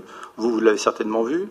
Ensuite, vous avez convoqué donc une deuxième école euh, sur laquelle nous n'avons toujours pas eu, nous, le rendu non plus. Donc, euh, cette commission, si vous, voulez. Vous avez été invité. Euh, ben, j'ai peut-être été invité, mais vous faites toujours les invitations au dernier moment, en plein après-midi. Je suis désolé, je travaille, j'ai un boulot professionnel. Euh, je ne peux pas m'absenter comme ça au pied levé. Tout au dernier moment Je suis désolé. Bah, oh, des fois, 3-4 jours avant, je dirais, puis on dit à 15 heures. Monsieur Sajou a réussi à. bah, Monsieur Sajou avait peut-être plus de possibilités ce jour-là, j'en ai pas eu. Mais je reviens sur la méthode, si vous voulez. Pour moi, le PLU, c'est quelque chose d'important. C'est c'est la prise en compte par les Nogentais, par le conseil municipal, par les élus, si vous voulez, de qu'est-ce que sera la ville dans dix ans. Dans dix ans en termes d'aménagement, 10, 15, 20, voire 20 ans, en termes de développement économique, en termes, vous l'avez dit, d'image architecturale, etc. Et là, qu'est-ce qu'on fait? On donne à une école d'architecture qui se trouve là-bas avec des élèves qui sont certainement euh, doués, avec plein d'idées, plein... mais je dirais à aucun moment on leur a dit qu'est-ce qu'on voulait, qu'est-ce qu'on pensait, comment est-ce qu'on voyait la ville? Et ça, je trouve ça déplorable parce qu'ils vont arriver avec leurs projets à eux qui vont sortir de leur tête, alors en fonction de leurs études, ça va être un exercice théorique. Et nous, on n'aura rien à côté pour dire est-ce que ça correspond à la vision que l'on a de nos gens dans 10, 15 ou 20 ans? Donc, qu'est-ce qu'on fait? On risque de se retrouver encore avec des réunions où vous allez être pris à partie, où tout le monde va se plaindre que c'est tout et n'importe quoi, que c'est pas ce qu'on voulait, que c'est pas ce qu'on avait vu. Tout ça parce qu'on est incapable de définir correctement notre cahier des charges. Je suis désolé, ce n'est pas la bonne méthode. Je répète, euh, l'école d'architecture est là pour nous interpeller sur un certain nombre de euh, secteurs de la ville. Comme euh, M. Castro ou M. Mongin ou le groupe Descartes ont interpellé les habitants de la région Île-de-France sur un rendu qui était véritablement quelque chose que personne ne leur avait demandé de faire. On leur avait dit, en fonction des sites, qu'est-ce que vous qu'est-ce que vous proposeriez pour ces, pour, ces secteurs euh, de notre région? Le PLU ne va pas s'appuyer sur ce qu'ont fait ces élèves architectes. Nous allons euh, procéder à un diagnostic et c'est simplement à partir du diagnostic que le PLU va être lancé. Ça veut dire quoi? Cela veut dire qu'on va sélectionner euh, un bureau d'études qui va nous accompagner dans l'élaboration euh, du PLU, mais surtout aussi dans le diagnostic qui sera débattu lors de cette commission ad hoc, mais aussi euh, euh, dans le cadre de la commission d'urbanisme. Et c'est après que le PLU va être lancé. Ce que je viens de vous, enfin, ce que, je viens de vous dire, c'est simplement ce que j'appellerais presque une récréation en matière d'architecture de la part d'élèves architectes d'élèves d'ailleurs, il n'y a, pas que l'école d'architecture, il y a l'urbanisme aussi, euh, qui est là pour bah, nous provoquer sur un certain nombre de propositions. Mais ce n'est pas à partir de ce document qu'on va lancer le PLU. Ce n'est pas du tout ça. Non, mais vous avez raison, mais pour être provoqué, faudrait-il encore qu'on ait réfléchi? Non, euh, Je suis désolé, on va avoir du mal à être provoqué si on n'a pas réfléchi à qu'est-ce qu'on veut, comment est-ce qu'on voit la ville dans 15-20 ans, en fonction des, différents problèmes que l'on a euh, au sein de la ville. Mais il ne faut pas être euh, directif comme ça. Moi, je ne suis pas directif. C'est pas. Je, je préférerais. Je préfère simplement. Je préfère simplement qu'on laisse chacun se faire une idée et après, nous allons travailler pour élaborer ce PLU, et, notamment euh, les orientations. Monsieur Sajou, je, je, pense que la remarque, la remarque est fondée. Il y a eu deux, deux études, en fait, une qui était directive avec les ponts et chaussées qui finalement restituait euh, ce que les gens souhaitaient, et puis l'autre qui était finalement euh, laissé plutôt l'école d'architecture et d'urbanisme s'exprimer.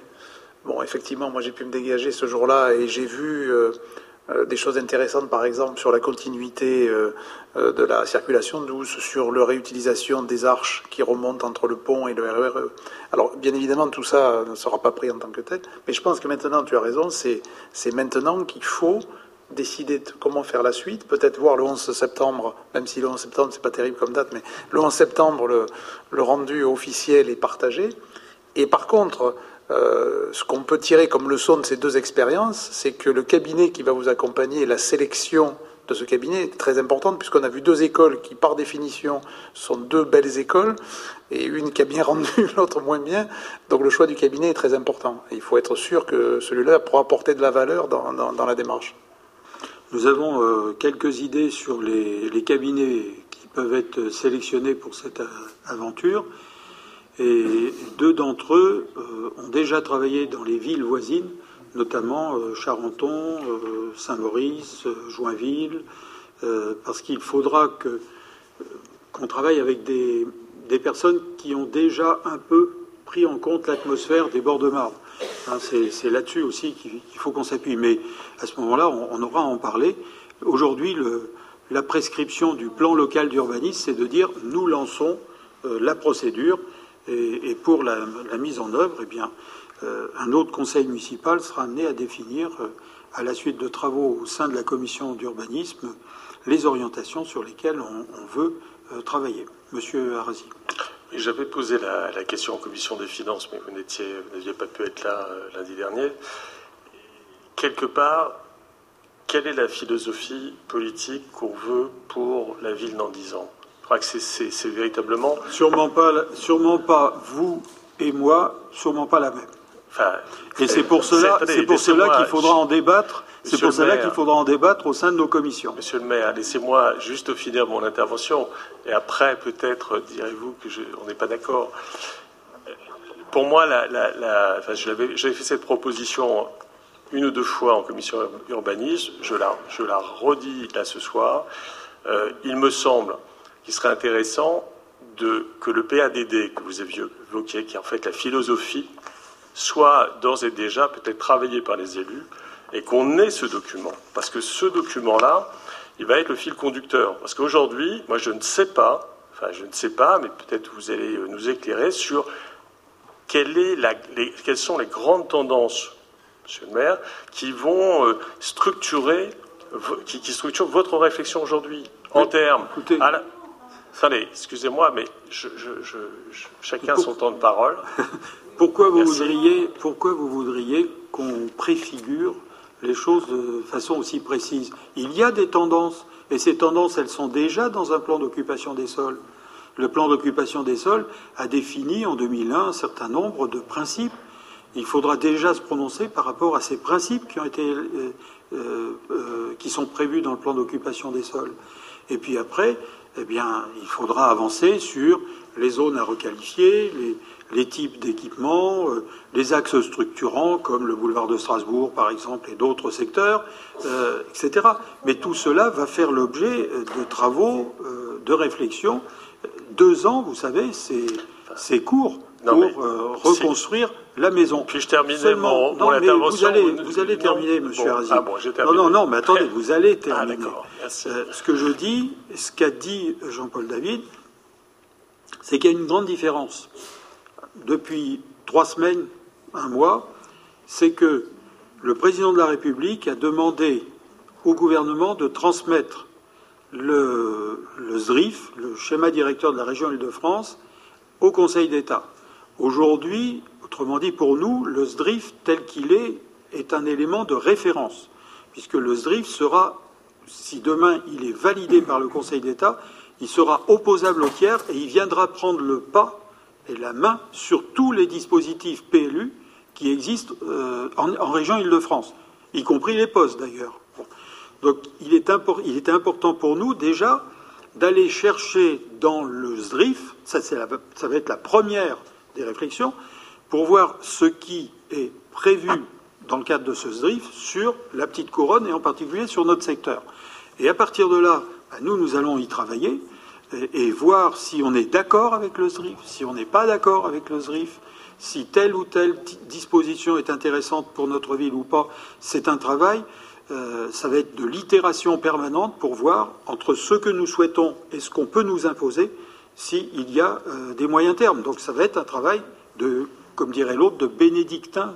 Mais je suis laïque, donc je n'ai pas le droit de parler des bénédictins, sauf pour la bénédictine, ce qui peut être intéressant. Allez-y.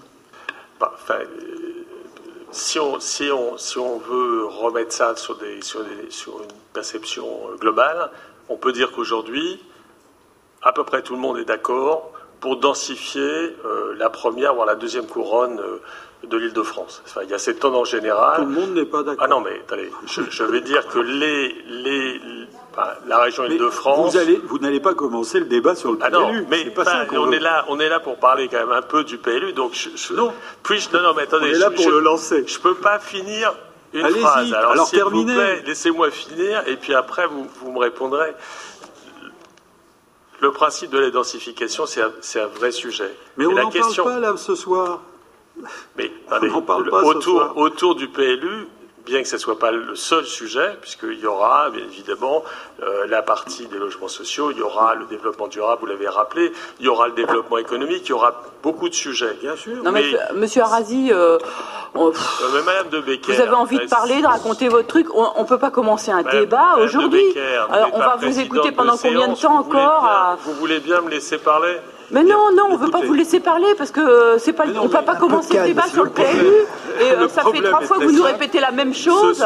et c'est fatigant à la fin. Ce soir, je répète ce que Jean-Paul David a dit.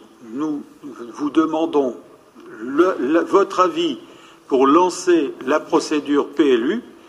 Et moi, j'attendais de vous, Monsieur Arasi, que vous me disiez Ah, enfin, je suis. J'attendais cela depuis longtemps, donc je vote à demain euh, cette procédure parce que c'est ce que j'attendais. alors, voilà ce que j'attends. Je ne vais pas vous. Allez, je, je alors allez-y, concluez parce que va. Sinon, on va devenir. Euh, je vais conclure. Je dirais que c'est un oui mais parce que je veux savoir. Moi, je ne veux pas un PLU pour avoir un PLU. Je veux avoir un PLU dont je, pense qu'il est euh, protecteur euh, ah d'une certaine qualité et d'un certain cadre de vie de nojentais. Pourquoi Est-ce que vous pensez qu'on veut le contraire? Non. Mais... Bon, c'est tout. Vous n'êtes pas tout seul à penser cette chose-là. Vous savez, si nous venons d'obtenir le classement en commune touristique, c'est peut-être parce qu'on s'est pas trop on s'est pas trop mal débrouillé depuis 20 ans euh, dans cette ville. Bon, quels que soient ceux qui ont été responsables euh, du conseil municipal. Donc tout ça, c'est une histoire continue, et nous essaierons de garder euh, nos traditions, mais en, faisant en sorte de moderniser notre ville pour qu'elle soit capable d'aborder les 20 ou 30 ans qui viennent et que d'autres ne décident pas à notre place. C'est tout le problème, il est là. Donc qui s'abstient sur le lancement de la procédure de PLU Personne. Qui vote contre? Personne. C'est formidable. On va pouvoir commencer à travailler. Je vous remercie. Euh, monsieur, ah ben monsieur, ben, monsieur le maire. Alors, euh, du fait que de l'absence de Madame Delaney, euh, donc je vous propose ici euh, la délibération concernant l'approbation par, euh, par, par, le Conseil municipal du choix du délégataire et du contrat pour la délégation de services publics relative à la gestion de l'exploitation de la restauration scolaire et municipale. Alors, donc nous avons lancé toute une procédure et qu'est-ce que c'est que ça? C'est pas pas ce que je voulais, mais enfin ça ça va trop vite.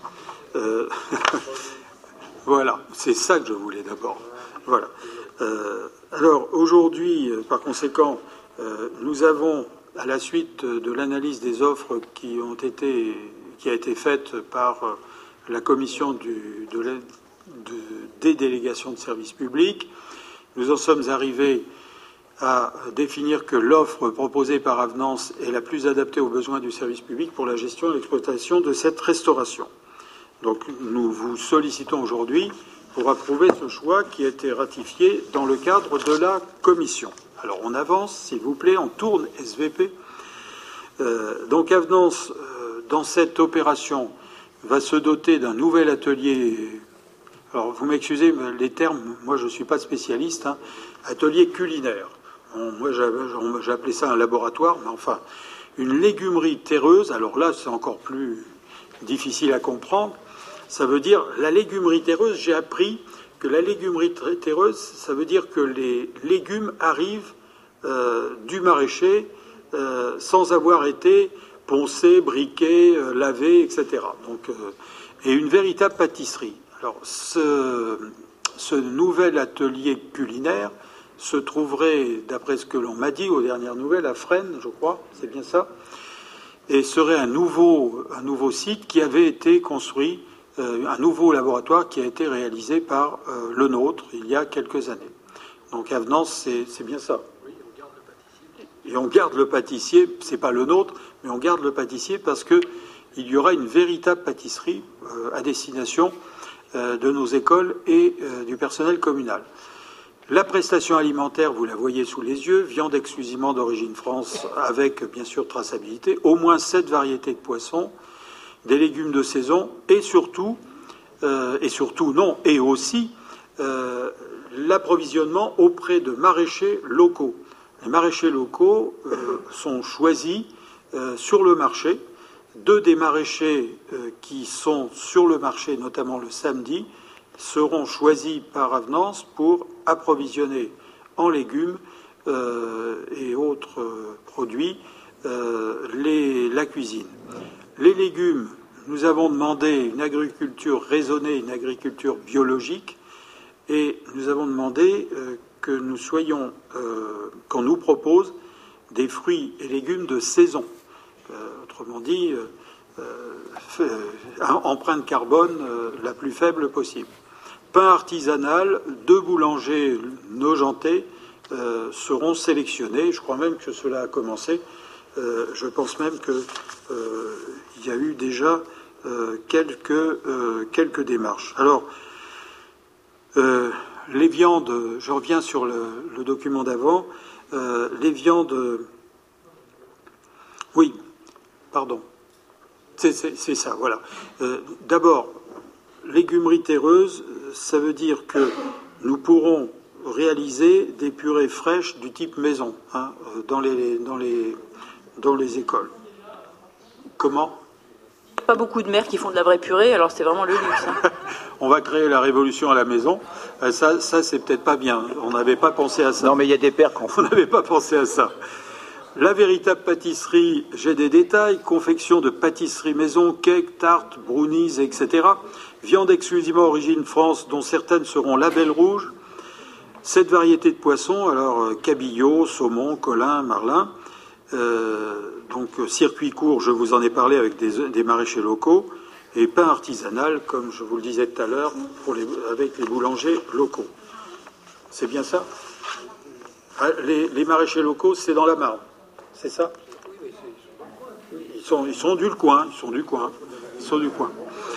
Alors, on aurait pu goûter, c'est vrai. Euh, alors, est-ce qu'on a le droit de faire un passage par euh, le laboratoire de Fresnes pour que les conseillers municipaux puissent se rendre compte de la qualité, de, la qualité des prestations? Alors, développement durable, c'est la page suivante. Recyclage des barquettes, ça c'était important. Concept innovant, en l'occurrence modèle de tri et de débarrassage, une borne interactive. Alors ça, le Lubidon, ça je ne sais pas ce qui se passe là, mais peut-être qu'on en saura plus, plus, tard, plus, plus tard. Un composteur à déchets organiques, ça c'était important aussi en matière de tri sélectif. Une équipe renforcée dans les restaurants scolaires, deux agents de service supplémentaires. Et puis rénovation et embellissement des salles à manger au cours de la première année du contrat, sachant que dans les salles à manger, nous avons ajouté euh, le restaurant communal qui maintenant commence à dater et qui sera euh, relooké, euh, je pense, cet été, non? Oui, c'est cela, hein, pendant l'été. Donc nous pensons aussi à la dimension sociale dans cette partie. Donc voilà pour l'instant ce que je, la façon dont je peux résumer le document assez important que vous avez reçu. Et par conséquent, si vous souhaitez poser des questions, je suis tout à fait à votre disposition. Alors sachez que tout cela concerne les écoles, qu'elles soient maternelles, élémentaires, le personnel enseignant, le personnel euh, et le service d'animation, les enfants des centres de loisirs maternels et élémentaires, les adultes qui encadrent ces centres de loisirs et les usagers du restaurant municipal, sachant qu'aussi, je crois, euh, sauf une ou deux, je ne sais plus, euh, enfants et adultes fréquentant les structures multi-accueil, halte, garderie, sauf la muette, non, c'est ça? Non Quelle est la dernière qui continue à acheter ces, produits? Hein? C'est arc-en-ciel, hein, je crois. Ah oui, c'est arc-en-ciel. Oui, excuse-moi. C'est arc-en-ciel où là, nous avons encore des, charmantes dames qui font de la purée euh, hein, maison. Euh, c'est la dernière, la dernière structure multi-accueil qui, qui produit ce genre de, restauration. Voilà. Y a-t-il des questions? Monsieur Devac.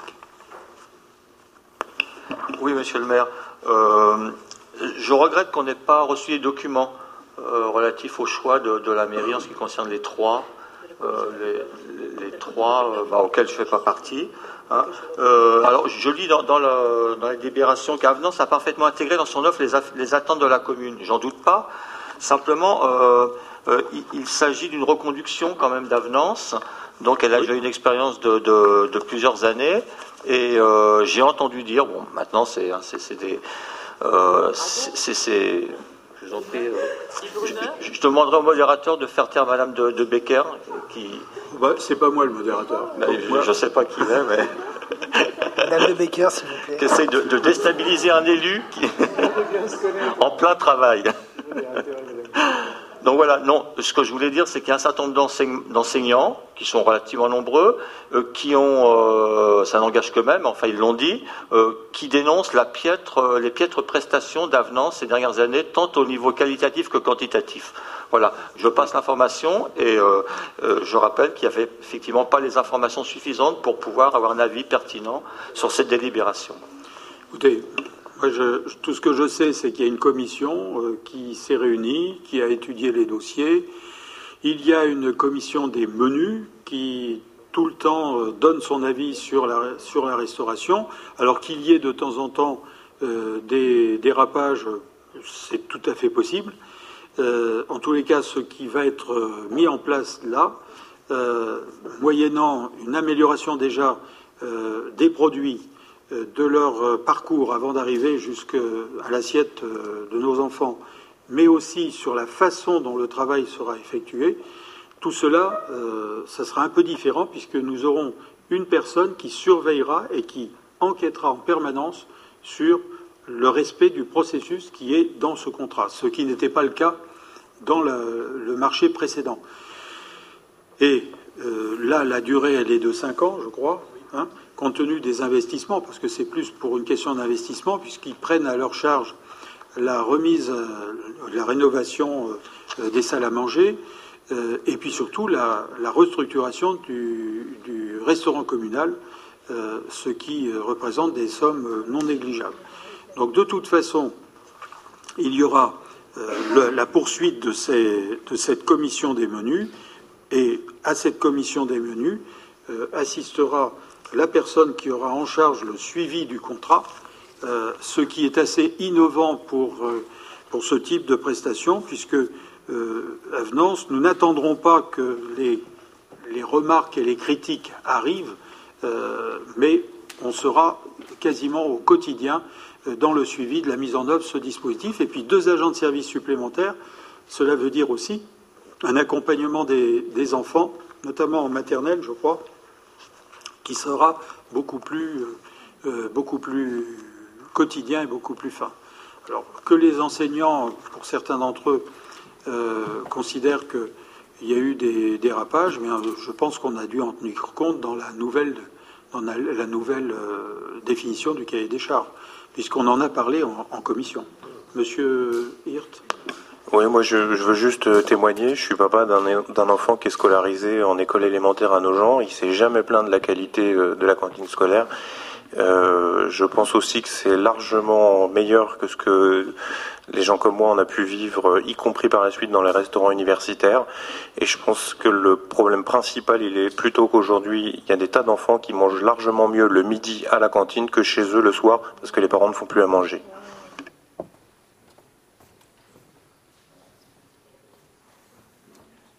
Il d'autres questions ou d'autres interventions? Je ne sais pas, vous avez bien réussi, Monsieur Hippolito, parce que Madame de Becker ne dit plus rien maintenant. Ça, c'est efficace. Oui.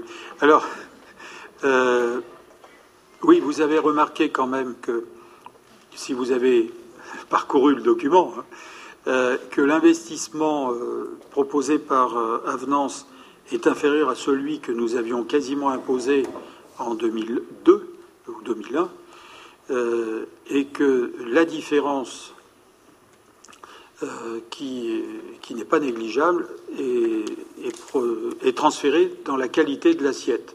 Donc le nombre important euh, de types de légumes, de produits, etc. Donc on a voulu diversifier et rendre beaucoup plus agréable la restauration dans les écoles. Voilà. Donc euh, l'opération se, met en œuvre pour la rentrée scolaire, mais la rénovation et l'embellissement se feront pendant les vacances scolaires. Et puis, euh, vous n'hésitez pas à demander à, notre collègue euh, Véronique Delaney, qui, anime cette commission des menus, et transmettez-lui les informations que vous avez au fur et à mesure pour qu'on puisse corriger le tir si jamais cela était nécessaire. Donc, y a-t-il des abstentions sur cette désignation Deux abstentions.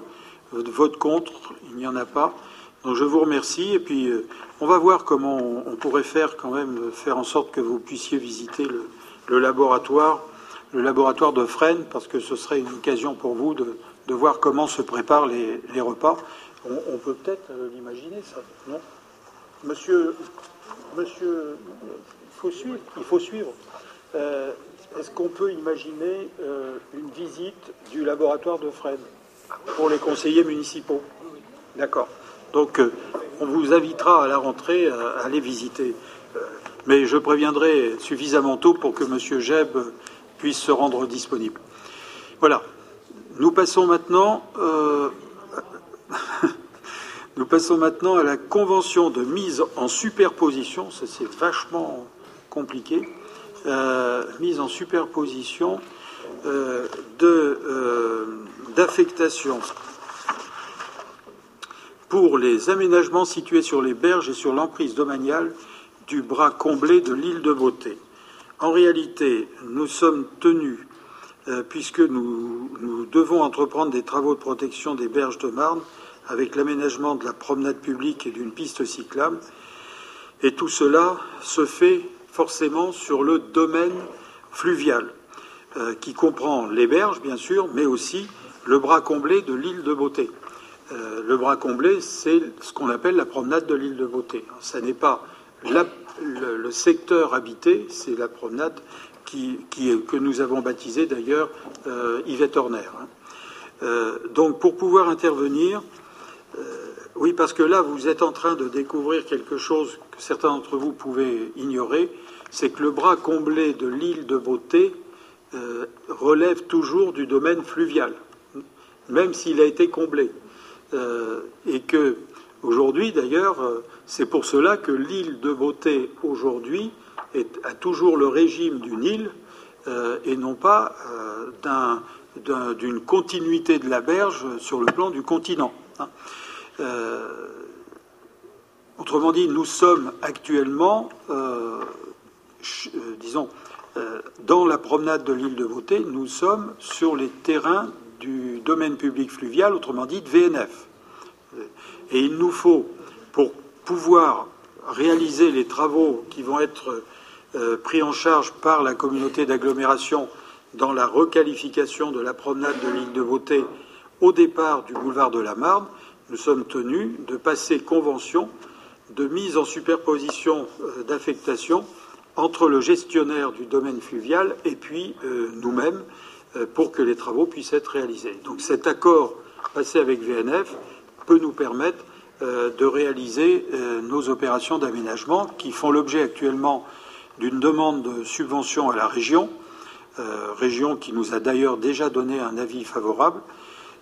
alors là, je parlais de l'île de Beauté, et puis il y a les berges, et les berges, eh bien, c'est la berge qui commence boulevard de la Marne, et qui contournera les anciennes euh, cabines euh, de, anciennes cabines de l'ancienne piscine en Marne, euh, devant l'ancien casino, devant l'ancien casino Convert, hein, pour qu'on puisse rejoindre depuis la Marne la promenade de l'île de Beauté par des pontons euh, en, bois qui, nous permettront de, remonter et d'entrer dans la promenade de l'île de Beauté. Donc on aura une continuité berge euh, sur la promenade de l'île de Beauté. Donc c'est pour cela euh, qu'il est nécessaire de passer cette convention avec VNF, pour nous, nous, autoriser à le faire à la fois sur Marne, sur Berge et dans la promenade de l'île de Beauté. Voilà. Y a-t-il d'autres questions particulières euh, Monsieur Sajot, nous ne prenons pas, nous ne touchons pas aux berges de la Marne côté île de Beauté. Hein. C'est bien ça. Par contre, dans le projet tel que vous l'avez, euh, tel qu'on l'avait vu dans la commission euh, d'urbanisme, il y avait, une prolongation en fait de la promenade qui contournerait l'ancien casino Convert, à peu près après le réaménagement de la place. Oui, mais c'est toujours le cas. Voilà, donc ça c'est intéressant, ça permet. C'est toujours le cas, mais nous sommes en grande négociation avec la copropriété, hein, qui elle voudrait que nous passions sur leur terrasse euh, plutôt que sur Marne, parce qu'ils considèrent que sur Marne, euh, qu'ils verront beaucoup plus facilement les personnes qui passeront sur Marne sur les pontons que s'ils passaient euh, sur la terrasse. Donc aujourd'hui, on n'a pas décidé puisque il faut que la, copropriété délibère. aujourd'hui, on n'a pas nous d'avis particulier. Euh, donc on a déposé le dossier à la région sur la base du ponton sur Marne, euh, ce qui nécessite de battre quelques pieux pour pouvoir euh, être passé au large. Si on peut passer de façon plus simple, plutôt que de descendre pour remonter, mais à, ce moment-là, on en reparlera. Monsieur Jeff, vous voulez intervenir? La piste cyclable, ce sera enfin une piste cyclable en site propre?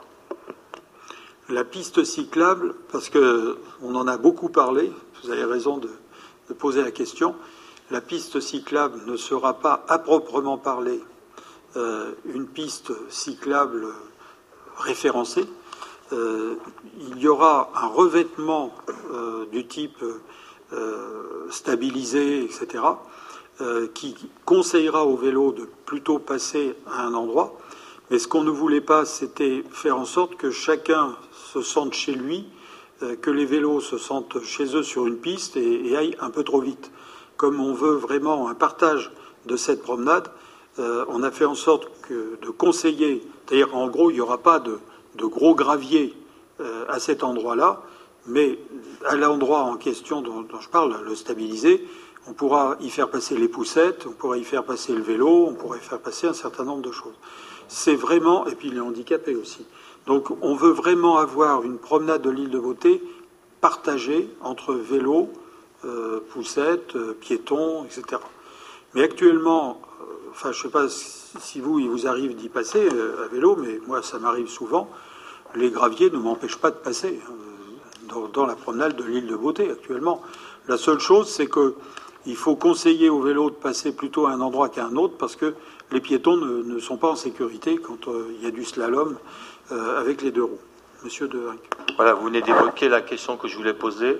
Euh, je voulais savoir si euh, les piétons seront mis en sécurité, parce qu'on a l'expérience quand on, fait des, pistes cyclables assez roulantes. Ça, bien évidemment, ça augmente la vitesse des vélos, et notamment sur les, bords de Marne, côté euh, côté euh, euh, en direction de Noisiel. Il y a des vélos qui passent à 50-60 à l'heure en frôlant les piétons, les enfants. C'est excessivement dangereux. D'autant plus qu'on ne les entend pas arriver. Hein. Donc, effectivement, il faut absolument associer une piste cyclable à une mise en sécurisation des, piétons et des enfants qui peuvent avoir des, mouvements erratiques qu'un vélo ne pourrait à grande vitesse ne pourrait pas. Mais les premiers plans vous avez raison. Les premiers plans qui nous ont été proposés par l'architecte, la Coulon, euh, ont été amendés euh, justement pour que la piste, enfin que le secteur cyclable, euh, mais aussi poussette, etc., ne soit pas linéaire. C'est-à-dire qu'en fait, il y aura, aura des, ce ne sera pas en ligne droite. il y aura des coudes, il y aura à certains endroits des, bancs, etc. C'est-à-dire qu'on veut vraiment apaiser le, système. Mais dès que ce sera terminé au plan étude, en commission d'urbanisme, on vous le présentera, même, même si c'est à l'aglo de prendre ces décisions. Mais on vous le présentera dès qu'il sera, dès qu'il sera terminé pour que vous puissiez voir ce qui a été fait. Mais je crois qu'on l'a présenté, Monsieur Pasternak, déjà en, rencontre de quartier hein, il y a quelque temps. Euh, hein oui, nous avons présenté ce projet. Conseil de quartier, oui. Et M. Hirt aussi, au conseil de quartier, on l'a Le conseil de quartier Beauté-Maltin a retravaillé euh, sur le projet par la suite. Euh, voilà, et il y a juste euh, le, dernier bout que vous avez évoqué, c'est-à-dire le passage devant l'ancien convert, qui, qui faisait encore un peu débat sur quelle solution allait être retenue, mais sinon le reste est globalement apprécié. D'accord. Bien. Y a-t-il. il n'y a pas d'abstention ni de vote contre sur ce rapport? je vous remercie. Monsieur Pasternak, on avance. Oui. Dans le cadre du plan d'action en faveur des jeunes, le contrat d'accompagnement à l'emploi passerelle, dit CAE passerelle, a vocation à permettre aux jeunes de 18 à 25 ans révolus d'acquérir une expérience professionnelle dont les compétences sont transférables dans le secteur marchand. Ce dispositif prend la forme d'un contrat de droit privé conclu pour une durée de 12 mois, renouvelable une fois, sans que la durée totale de l'engagement ne dépasse 24 mois, et assorti de périodes d'immersion en entreprise du secteur marchand. D'une durée hebdomadaire de 20 à 35 heures, ce contrat est rémunéré sur la base du SMIC horaire, sauf disposition conventionnelle plus favorable. La charge financière de recrutement par voie de contrat passerelle est allégée par la prise en charge par l'État du salaire à hauteur de 90% du SMIC dans les limites de 22 heures hebdomadaires d'une part et d'autre part par l'exonération des cotisations patronales d'assurance sociale et d'allocation familiale dans la limite du produit du SMIC horaire par le nombre d'heures travaillées. Au 1er janvier 2010, le SMIC horaire étant à 8,86 euros, un CAE passerelle de 22 heures hebdomadaires représente un coût de 1189 euros, charges comprises. Après application de l'aide de l'État et exonération de charges, le coût final de, cet emploi pour la collectivité est de 195 euros par mois. Deux emplois pouvant entrer dans ce dispositif ont été identifiés par les services espaces verts. Le coût de la création de ces deux contrats est de 2340 euros pour six mois. Merci. Y a-t-il des questions sur ce sujet? Pas d'abstention ni de vote contre. Merci. Euh, en l'absence de Véronique Delaney, je vais rapporter le rapport 127, création de vacations pour l'enseignement de l'anglais en grande section de maternelle. nous en avions euh, déjà parlé, puisque depuis la rentrée scolaire en 2009, euh, l'enseignement de l'anglais a été instauré au sein du groupe scolaire Léonard de Vinci dès la grande section de maternelle. Euh, en 2010, nous avons souhaité, comme cela est inscrit, euh, développer l'apprentissage de l'anglais dans toutes les classes de grande section de maternelle de la ville. Mais aucun intervenant n'a été proposé par l'éducation nationale. Donc nous avons décidé de prendre en charge le recrutement sous forme de vacation de deux intervenants de langue maternelle anglaise pour assurer cet enseignement, lequel est plébiscité, vous le savez, par beaucoup de familles et par les enseignants. Cette année, cet enseignement s'est mis en place dans le courant de l'année scolaire. Il est proposé pour la rentrée 2010-2011 de débuter dès septembre et de recruter un intervenant à raison de 7 heures par semaine sur les écoles maternelles Fontenay, Victor Hugo, Léonard de Vinci et un intervenant à raison de 7 heures par semaine sur les écoles maternelles Guy Moquet et Val-de-Beauté. Donc ces intervenants seront, comme vous le voyez, euh, rémunérés sur la base d'un taux de vacation à 35 heures brutes de l'heure. Le coût de ces interventions sera par conséquent euh, de 21 028 48, 40, oui, c'est ça, 21 000 et quelques euh, euros, charges comprises au titre du budget de l'année 2010, et de 35 586 à prévoir sur le budget 2011. S'il n'y a pas de questions particulières, il n'y a pas d'abstention ni de vote contre, je vous remercie. Nous enchaînons sur. Alors, Madame euh, Gastine, vous, vous, rapportez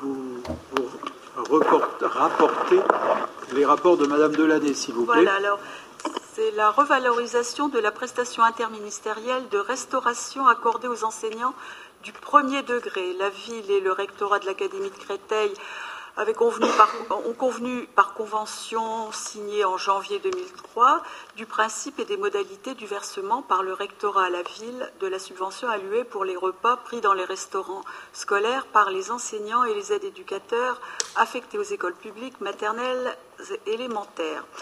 Alors, la circulaire du ministère du Budget du 3 février dernier fixe un nouveau taux de prestation interministérielle de restauration et portant le montant à 1,14 euro.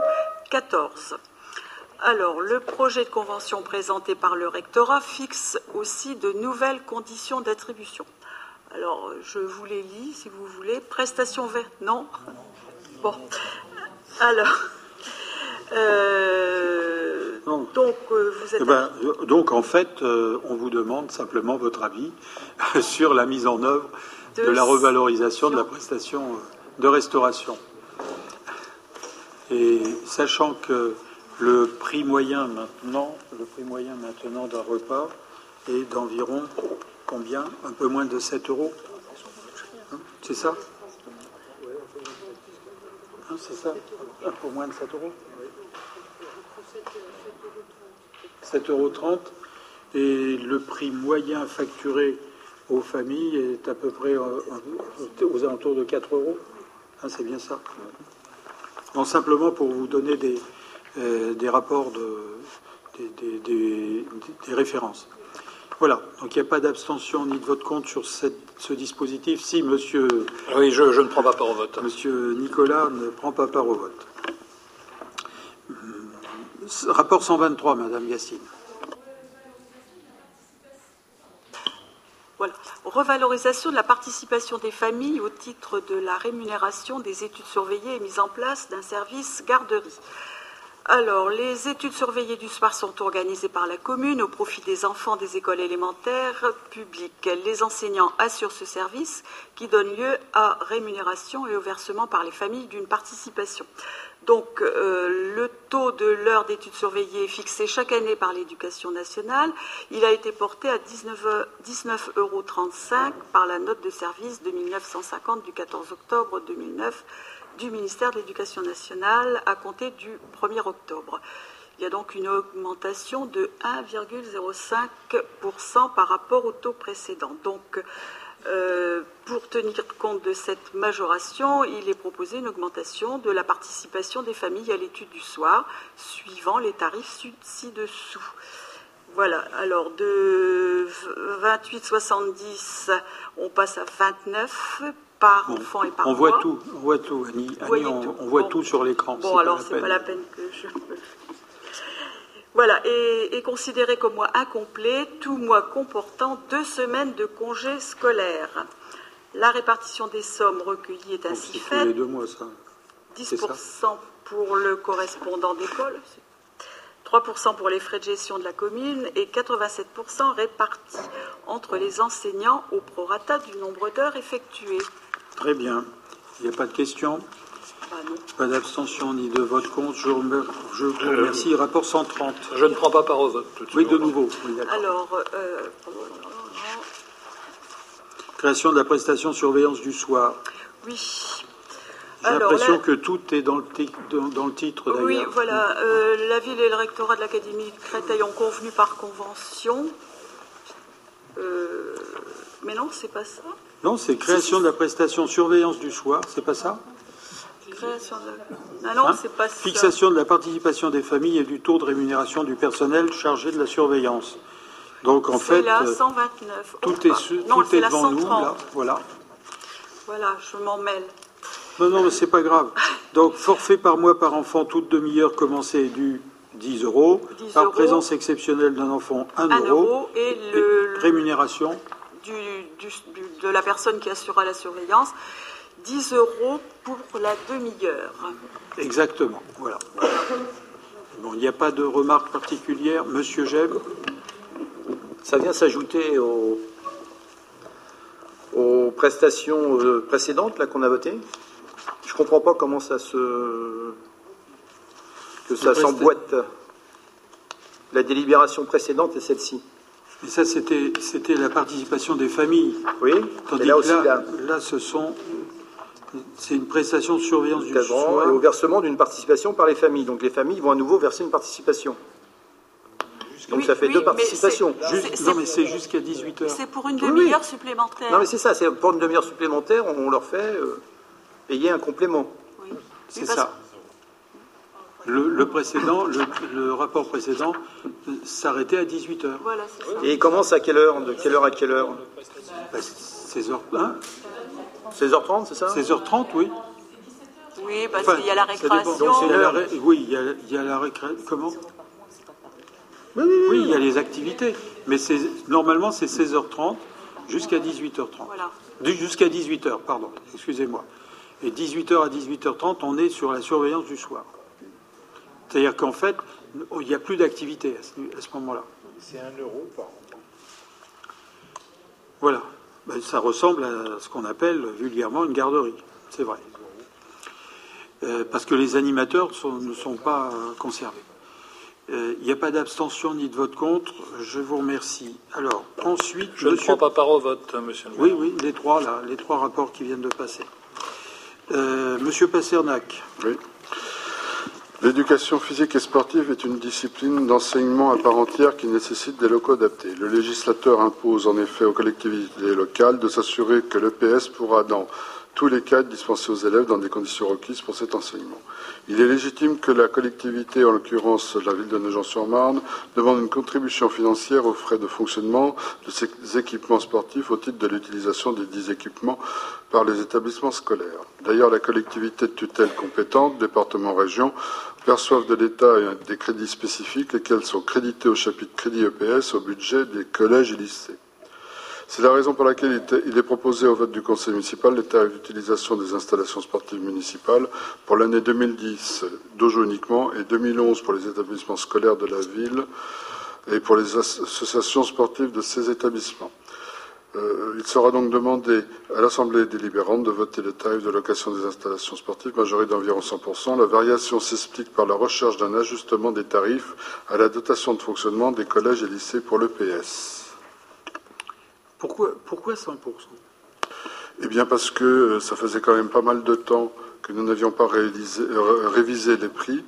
Et en plus de ça, nous avons appris que les collèges et lycées percevaient de la part de, la région et du département une dotation de 10 euros par heure. Donc nous avons de la marge, donc nous avons pensé... Et nous, nous, étions eh ben, regardez le tarif et vous verrez que le tarif pour un pour Galini, par exemple, c'est 5 euros aujourd'hui.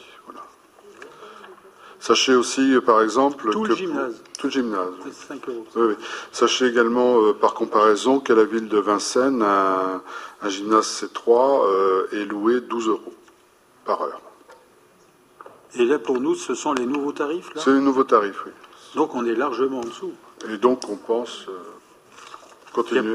Il n'y a, pas de petites économies. Voilà. C'est ce qu'on appelle les budgets croisés, monsieur Jeb.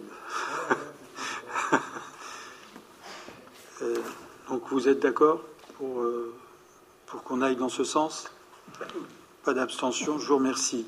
Alors, approbation, Monsieur Pasternak, de la convention type de partenariat. Oui. Voilà. Dans le cadre des animations ou stages sportifs organisés par le service des sports, un partenariat avec des associations sportives est souhaitable afin de faire découvrir aux bénéficiaires des activités diverses et notamment nautiques. À titre d'exemple, ce partenariat pourra nous, de, permettra de faire découvrir de nouveaux équipements sportifs euh, comme le tennis euh, club, le centre nautique et de valoriser l'usage de la Marne en liaison avec les associations de sport nautique comme l'ANCOU. À l'occasion de ce partenariat, la conduite de l'encadrement pédagogique s'exerce dans le cadre d'une co-intervention entre les étapes de la ville et les cadres qualifiés et compétents de l'association concernée afin d'encadrer au mieux le partenariat qui sera mis en place avec les associations, une convention partenariale type à titre gratuit est proposée à cet effet. Merci. Euh, là, j'ai vu dans les pictos, il y a le tennis, le, le water polo, c'est ça? Non. Et puis le canoë. Oui. Mais c'est prévu dans la, la Non, mais euh, ce qui a été prévu, c'est également euh, le, baseball, mhm. entre autres, et puis d'autres activités de ce genre-là. D'accord. Y a-t-il des remarques? Pas d'abstention, pas de vote contre Merci. Alors, Monsieur Echen, là, vous avez la parole pour quatre rapports. Bien, alors le premier, c'est l'approbation d'une convention financière dans le cadre d'un projet européen. Le point information jeunesse, conformément à ses objectifs d'informer au mieux les jeunes en ce qui concerne leur citoyenneté, a choisi de, conduire le projet relatif à un échange de jeunes dans le cadre du programme européen jeunesse. Et pour ce faire, il a sollicité l'ensemble des villes jumelées de nos gens et ont répondu positivement à ce projet la ville de Boleslawiec en Pologne et Siegburg en Allemagne. Ce projet se déroulerait du 25 juillet au 1er août 2010 et permettrait ainsi la rencontre à Nogent-sur-Marne de Polonais, d'Allemands et de Français autour d'activités communes. Afin que cet échange s'effectue dans les conditions les plus favorables, le point formation jeunesse a sollicité l'Agence française du programme européen Jeunesse en Action pour ses conseils et l'obtention d'une subvention. Il est donc proposé d'approuver la convention liant la communauté à l'Agence française du programme européen Jeunesse et d'autoriser le versement de la subvention d'un montant de 5 870 euros octroyé par cette dernière. Notez également que c'est la première fois. C'est la première fois, tout à fait. Ce projet est monté en collaboration avec euh, le comité de jumelage ainsi que ma collègue chargée des relations internationales. Très bien. Bah, écoutez, vous nous, vous nous, ferez suivre cet événement parce que non mais c'est important, c'est vrai. Tout à fait. Serait-ce que quand on sera quand on se remémore l'histoire euh, des 40 dernières années ou des 50 dernières années, euh, c'est bien que les jeunes reprennent le relais. Merci. Il n'y a pas d'abstention ni de vote contre. Je vous remercie. Alors le 134. Donc comme chaque année, en fait, le point information jeunesse et euh, site référence pour l'attribution des coupons tous en club pour permettre aux jeunes à l'ensemble des jeunes de pouvoir accéder aux clubs sportifs moyennant euh, une subvention de 30 euros par association. À noter que cette année, ce dispositif est élargi aux jeunes de 6 jusqu'à 20 ans et euh, que les familles doivent répondre à des critères tels que euh, spécifiés dans la délibération, à savoir l'allocation d'éducation spécialisée ou disposant d'un revenu inférieur à un barème fixé de la façon suivante pour un enfant jusqu'à 25 000 euros, deux enfants 30 000 euros, trois enfants 35 000 euros. Oui, c'est ça. Ce sont les familles qui bénéficient de l'allocation de rentrée scolaire. D'accord. Il n'y a pas de questions? Il n'y a pas d'abstention ni de vote contre. Merci. 135. Donc là, il s'agit en fait d'une nouvelle euh, réglementation de la région qui souhaite en fait obtenir l'adhésion de l'ensemble des conseils municipaux lorsqu'ils demandent une, lorsque les villes demandent une sollicitation ou un soutien financier au projet qu'elle peut subventionner. Aussi, pour sa cinquième édition, le Centre d'information et documentation jeunesse, dans le cadre de son partenariat avec la région Île-de-France, propose de participer aux événements régionaux afin d'animer le réseau de l'information jeunesse. Et au travers de deux projets, le Point Information Jeunesse souhaite participer tout d'abord au premier projet qui s'appelle Les Jeunes Passent au Vert, qui consisterait en s'appuyant sur les constats environnementaux des membres du Conseil des jeunes nojentais à amener d'autres jeunes et adultes à faire adopter un comportement visant à réduire la consommation des énergies et prévenir les risques de pollution. Il porterait sur la prévention des risques induits par les dépôts sauvages de déchets et mettrait en valeur les richesses de l'éco-citoyenneté. Cette action se déroulerait du 6 au 10 décembre 2010. Pour le second projet, il s'agit des métiers liés à l'hôtellerie et à la restauration. Il s'agirait en partenariat avec l'EREA de Nogent et différents centres de formation adaptés de permettre aux jeunes de mieux connaître les filières professionnelles des métiers liés à la restauration et à l'hôtellerie. Cette action serait menée du 22 au 25 novembre 2010. Ok. Est-ce qu'il y a une possibilité, euh, Madame Thomé, euh, de joindre euh, à cela la mosaïque des saveurs? Parce que l'EREA, c'est une chose, mais on a lancé quand même une opération de formation euh, au métier de la restauration. Euh. La mosaïque des saveurs va déjà travailler avec l'INFA. Alors, euh, pourquoi pas avec l'EREA, oui. Moi, je crois que ça serait intéressant. On va voir, monsieur le maire. Mosaïque des saveurs, Madame Thomé, vous pourriez rappeler quand, quand est-ce que tout, le monde pourra euh, la, mosaïque des saveurs est ouverte déjà depuis une dizaine de jours. Vous pouvez donc y aller pour une restauration rapide. Par exemple, euh, il y a un plat du jour, tous les jours différents, et euh, des quiches avec une salade, et puis du, fromage blanc ou un, dessert, une pâtisserie, pour un prix très modique, avec des bases d'aliments très saines, bio ou presque. Mosaïque des saveurs, c'est le projet piloté par la mission locale euh, des bords de Marne. Euh, nous avons créé une association euh, particulière pour gérer ce restaurant d'application, hein, on peut appeler ça comme ça, qui, qui se situe au boulevard de Strasbourg, 147 terre, 147 terre boulevard de Strasbourg, à côté d'une boulangerie et d'une très grande pharmacie, en face de la station Total. Hein. Et là, un certain nombre de jeunes vont passer par, cette, euh, par cette, euh, cet atelier, en fait, qui fabrique euh, des repas qui peuvent être portés à domicile d'ailleurs. Tout à fait. Et, puis, des cocktails également. Il peut faire traiteur des cocktails. Et il y aura une vente de produits issus des marchés équitables. Il y aura une vente de produits de piment aussi, puis des huiles essentielles, en fait tout ce qui tourne autour du bio. Voilà, c'est un, un local que la ville avait acheté et que nous avons mis à disposition de, la mission locale pour euh, lancer cette opération. Voilà, pas d'abstention ni de vote contre. Merci, Monsieur Echen, le 136. Donc, considérant en fait que les C'est 135 ou 136 136. 136. Oui.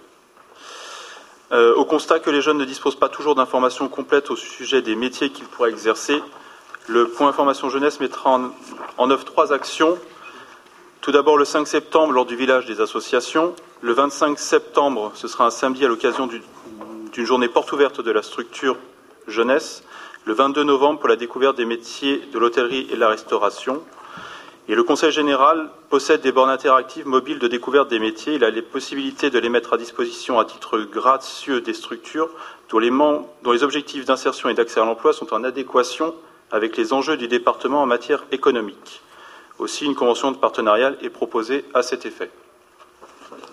Alors, je dois, je dois vous rappeler une chose, c'est que cette borne interactive a été euh, mise au point, réalisée par une entreprise euh, nogentaise hein, euh, qui, qui, développait cette borne depuis plusieurs années et qui a réussi à la, à la commercialiser euh, vous vouliez peut-être le dire, Monsieur Arasi. J'allais faire exactement la, même remarque. Bah, allez-y, je ne vais pas vous empêcher non, non, pas du tout. d'avoir ce plaisir. Non, non, je vous en prie. Vous l'avez dit et ça me fait très plaisir que vous le rappeliez. Donc je vous, je vous conseille d'aller voir parce que c'est un produit qui est très très intéressant et très performant. Euh, il est né euh, rue Jacques Cablé dans une entreprise nogentaise de, développement et de création de, services. Y a-t-il des abstentions, des votes contre? Il n'y en a pas. Monsieur Fontaine. Alors, Monsieur Fontaine va, nous, raconter d'abord euh, l'entrée d'Atismon, cette Juvisy-sur-Orge au CEDIF, mais euh, nous avons pensé avec Jean-René Fontaine qu'il était opportun à l'occasion de cette délibération pour lui de vous dire où nous en sommes au niveau du CEDIF, puisqu'il y a eu un appel d'offres très important euh, auquel euh, Jean-René a participé au, nom de la ville. Et par conséquent, euh, on va d'abord délibérer et ensuite Jean-René Fontaine enchaînera. je ne sais pas si vous avez remarqué, mais nous vous avons fait parvenir une partie du rapport sans les annexes pour vous préparer à la communication que nous allons vous faire.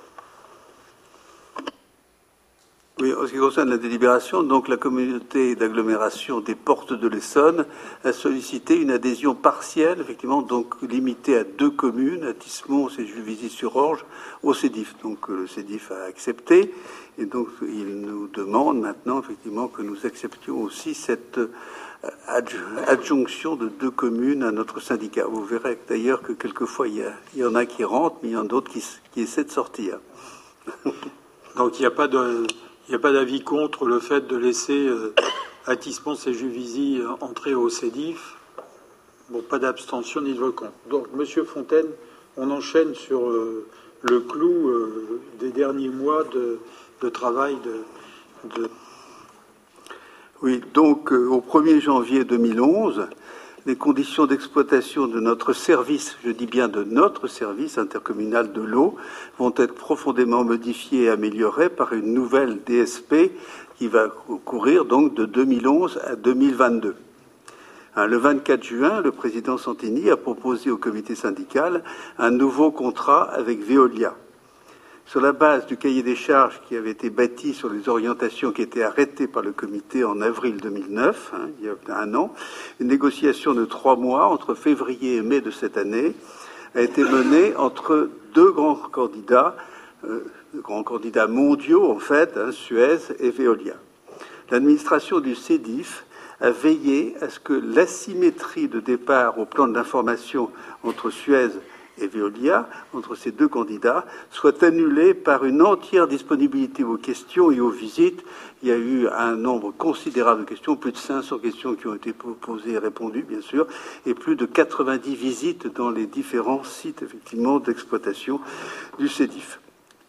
D'ailleurs, il faut dire le résultat, c'est que les notes des deux candidats sur la qualité de service ont finalement été très proches et, c'est la preuve que Suez n'a pas subi de réel handicap dans sa crédibilité pour la reprise de l'exploitation du service. La différence significative de notes globales, 8,98 pour Veolia et 8,29, donc un écart de 70, 0,70 pour Suez, n'a d'autre cause qu'une très forte différence des conditions financières de prix qui ne comptait pourtant que pour 35% dans le tableau de notation. Le CEDIF a dû faire face pendant la consultation à une difficulté majeure, la sortie de la communauté d'agglomération Est Ensemble, qui représentait 10% environ du volume d'eau, c'est Montreuil, Bobigny, etc. Donc 10% du volume d'eau qui tout d'un coup ont disparu. Il a fallu modifier donc les conditions de réponse euh, des candidats en restreignant le périmètre de la DSP et en créant une option pour le retour éventuel de ces communes. vous verrez d'ailleurs que la rentrée de, ces communes dans ce DIF améliorerait encore beaucoup les conditions finalement du contrat. Mais le 24 juin, le comité a statué, bien sûr, sur des propositions qui ne concernent que ce périmètre restreint, c'est-à-dire de moins 11 communes. Alors, c'est évidemment l'attente principale de cette consultation, c'était ce qui pouvait être fait sur le prix de l'eau. Il faut toutefois rappeler que le CEDIF n'intervient que sur une partie très limitée de la facture reçue par chacun de nos concitoyens. 1,75 euros sur 4,24, hein, c'est-à-dire à peu près 40%, soit de l'ordre de 40%, et qu'au surplus, la consultation ne portait que sur la part du délégataire et non sur la part du CEDIF qui est de l'ordre de 0,45 euros. Donc en fait, la consultation portait sur un, un peu plus d'un euro. 1,20 euro, 1,30 euro. La proposition Veolia doit donc être appréciée par rapport à ces chiffres. Elle correspond au prix moyen et une baisse de 21 centimes, soit 17% de sa part actuelle, et donc une baisse de sa rémunération de 5 millions par an, et donc 624 millions sur 12 ans. Il faut noter que la mise en jeu de l'option de retour d'Est Ensemble permettrait au CEDIF une majoration très significative de ce gain, puisqu'il passerait à 26,5 centimes, donc au lieu de 21, et donc à plus de 780 millions sur les 12 ans. Les conditions de facturation de la part délégataire donc, sont aussi modifiées il y aura plus, de location de compteurs et de primes fixes, mais un seul abonnement au prix qui est abaissé de 6,4 euros par trimestre à 5,72, c'est-à-dire moins 11%. Puis un prix au mètre, au mètre, cube qui sera en deux tranches. Une première tranche qui va de 1, de 0 à 180 mètres cubes à un prix allégé de 0,835 euros et une deuxième tranche qui va de ces 180 jusqu'au au, volume effectivement des, grands consommateurs effectivement industriels qui ont bénéficié de prix, de prix adaptés, hein, allant euh, qui est de 1,022 euros. Les particuliers donc ne sont concernés que par la première tranche et une partie, une partie de, par la deuxième tranche. C'est ainsi que pour un consommateur ayant une facture standard de 120 mètres cubes, hein, donc essentiellement dans la première tranche, la diminution du prix global de l'eau sera de 24 centimes et s'établira à 1,51 euros au lieu de 1,75 actuel. Actuellement, cette diminution de plus de 14% du prix de l'eau ne manquera pas d'être remarquée et appréciée par nos concitoyens. Elle serait plus importante en cas de réadhésion de la communauté Est ensemble. Il faut également apprécier la proposition au regard d'autres avantages acquis lors de la négociation qui sont de grande importance. La première, c'est la télérelève. La télérelève, tout d'abord, qui permettra de facturer au réel chaque trimestre et non pas seulement avec des estimations. Au surplus, l'équipement des compteurs, cet équipement des compteurs permettra une rapide réévaluation, révélation des fuites et Veolia prend en charge la totalité de cet investissement coûteux de 80 millions d'euros qui sera déployé sur le terrain avant la fin 2015, c'est-à-dire en moins de cinq ans, sauf pénalité en cas de retard. Le tarif multi-habitat, deuxième concession de Veolia, les copropriétés ou immeubles collectifs, parce que le problème, c'est ça, je veux dire, c'est que les copropriétés ou les grands immeubles collectifs n'ont qu'un seul compteur d'eau. Et ensuite, après, c'est considéré comme des charges. Et donc, voilà. C'est au millième. Donc maintenant, effectivement, les copropriétés ou ces immeubles collectifs pourront déclarer le nombre de logements qu'ils ont hein, et ils pourront bénéficier donc, moyennant bien sûr le paiement d'un abonnement par logement, du tarif de première tranche. Voilà, c'est ce qu'on appelle le tarif multi-habitat. Donc euh, tout, un chacun pourra bénéficier, même en, immeuble collectif, du tarif de la première tranche. Et enfin, le programme Eau pour tous, qu'on a appelé aussi la, tarification sociale de l'eau, mais en fait, on ne peut pas parler de tarification sociale parce qu'on ne peut pas faire techniquement de tarification sociale. Donc, le, le délégataire s'est engagé à effectuer un prélèvement de 1% sur la vente d'eau, c'est-à-dire 2,5 millions et demi d'euros pour financer les interventions au profit des personnes en difficulté vis-à-vis de leur facture d'eau.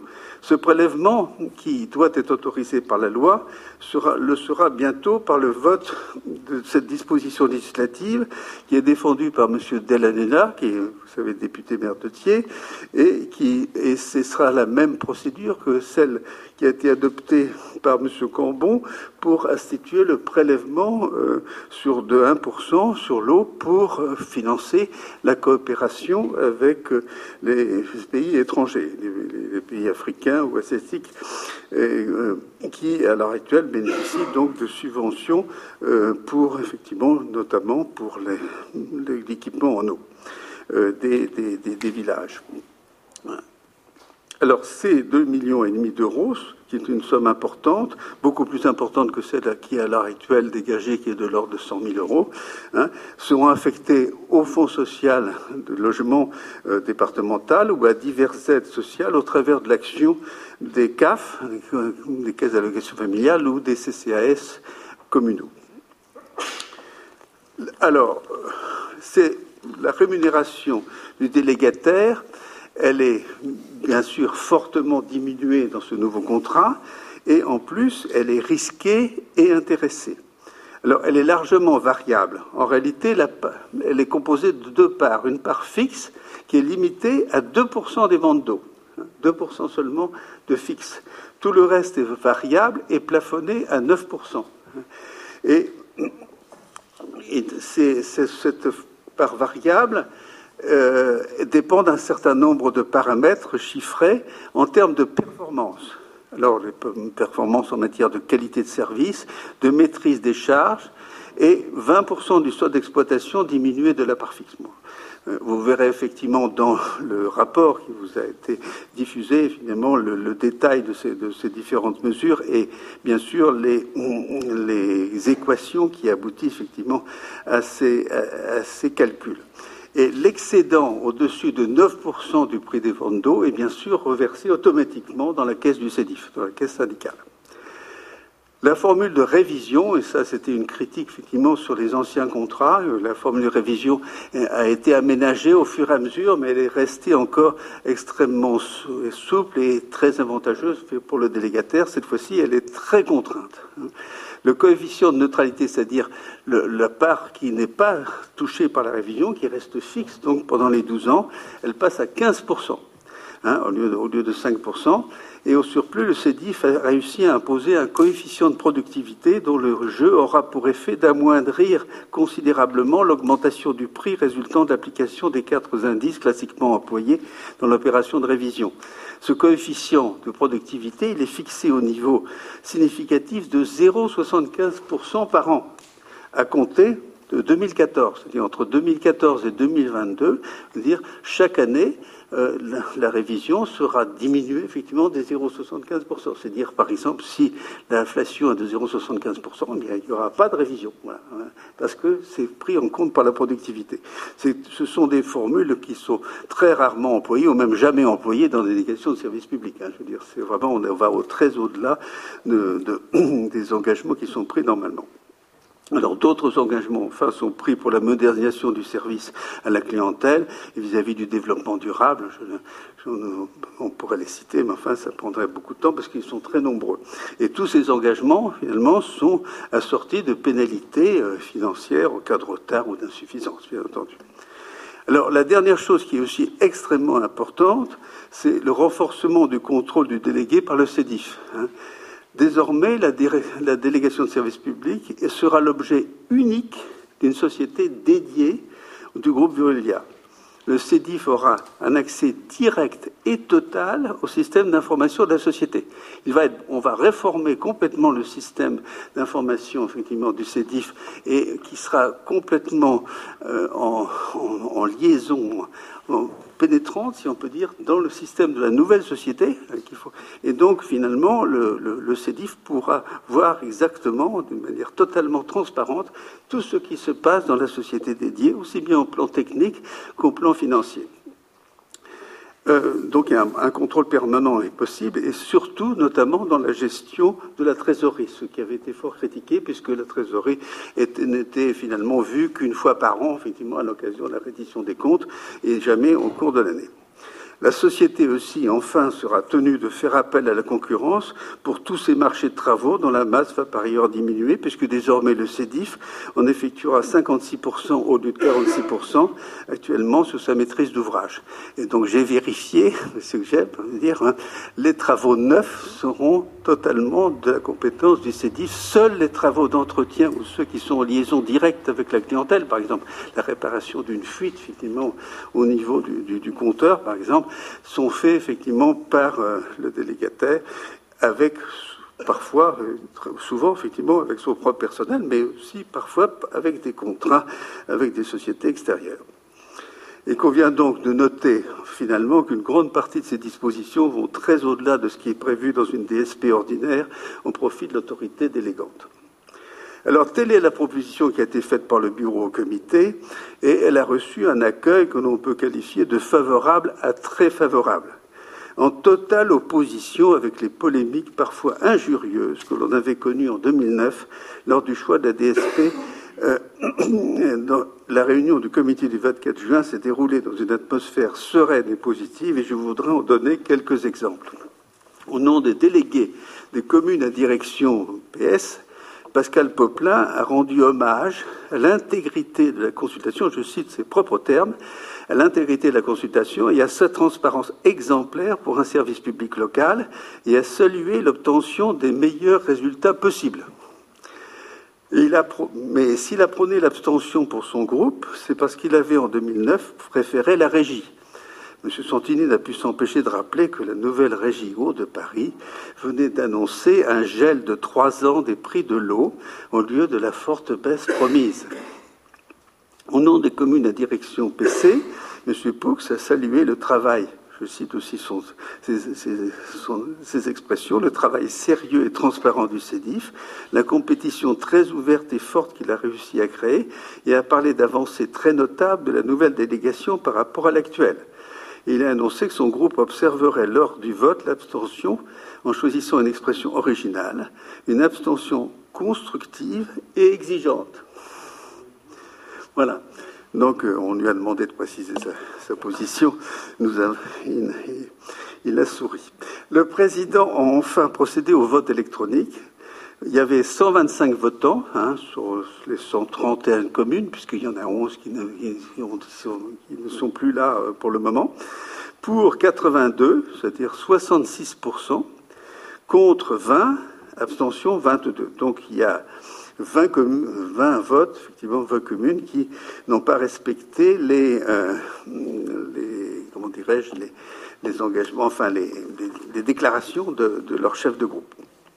On peut, peut donc pas nier qu'il s'agit d'une opération réussie qui va produire ses effets favorables pendant plus d'une décennie, c'est-à-dire qu'on va ramasser, en fait, par rapport à, la, délégation actuelle, euh, plus de 600, 624 millions ou 780 millions finalement d'économies. Et euh, disons, au 1er janvier 2011, finalement, les membres, les membres qui appartiennent aux communes du CEDIF vont, euh, les, consommateurs vont voir effectivement leur facture baisser, je veux dire, hein, baisser de 21 centimes, ce qui n'est pas rien, effectivement, euh, euh, sur quelques centaines de mètres cubes d'eau par an. Voilà, Monsieur le Maire, ce qu'on pouvait dire de cette nouvelle délégation. Merci beaucoup.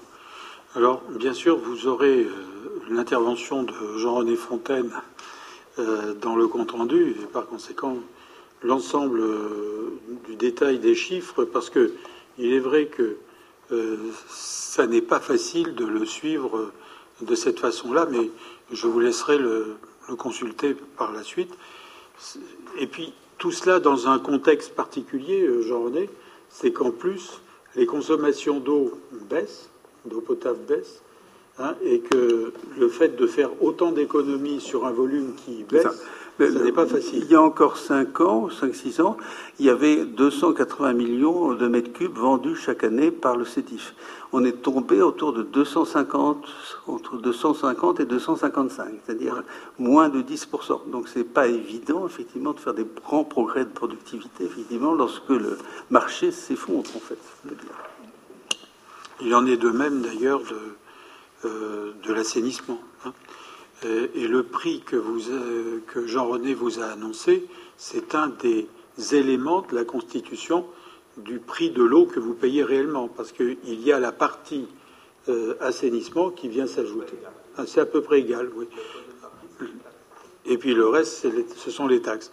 Mais le fait que l'eau potable baisse est déjà un bon signe, alors que côté assainissement, on est obligé de de procéder à des petites augmentations de l'ordre de 3 à 6 suivant le cas, parce que les stations d'épuration sont de plus en plus complexes et on nous demande d'aller rechercher euh, des polluants qu'on ne nous demandait pas il y a encore 4-5 ans. Je pense aux nitrates, je pense à tout, tout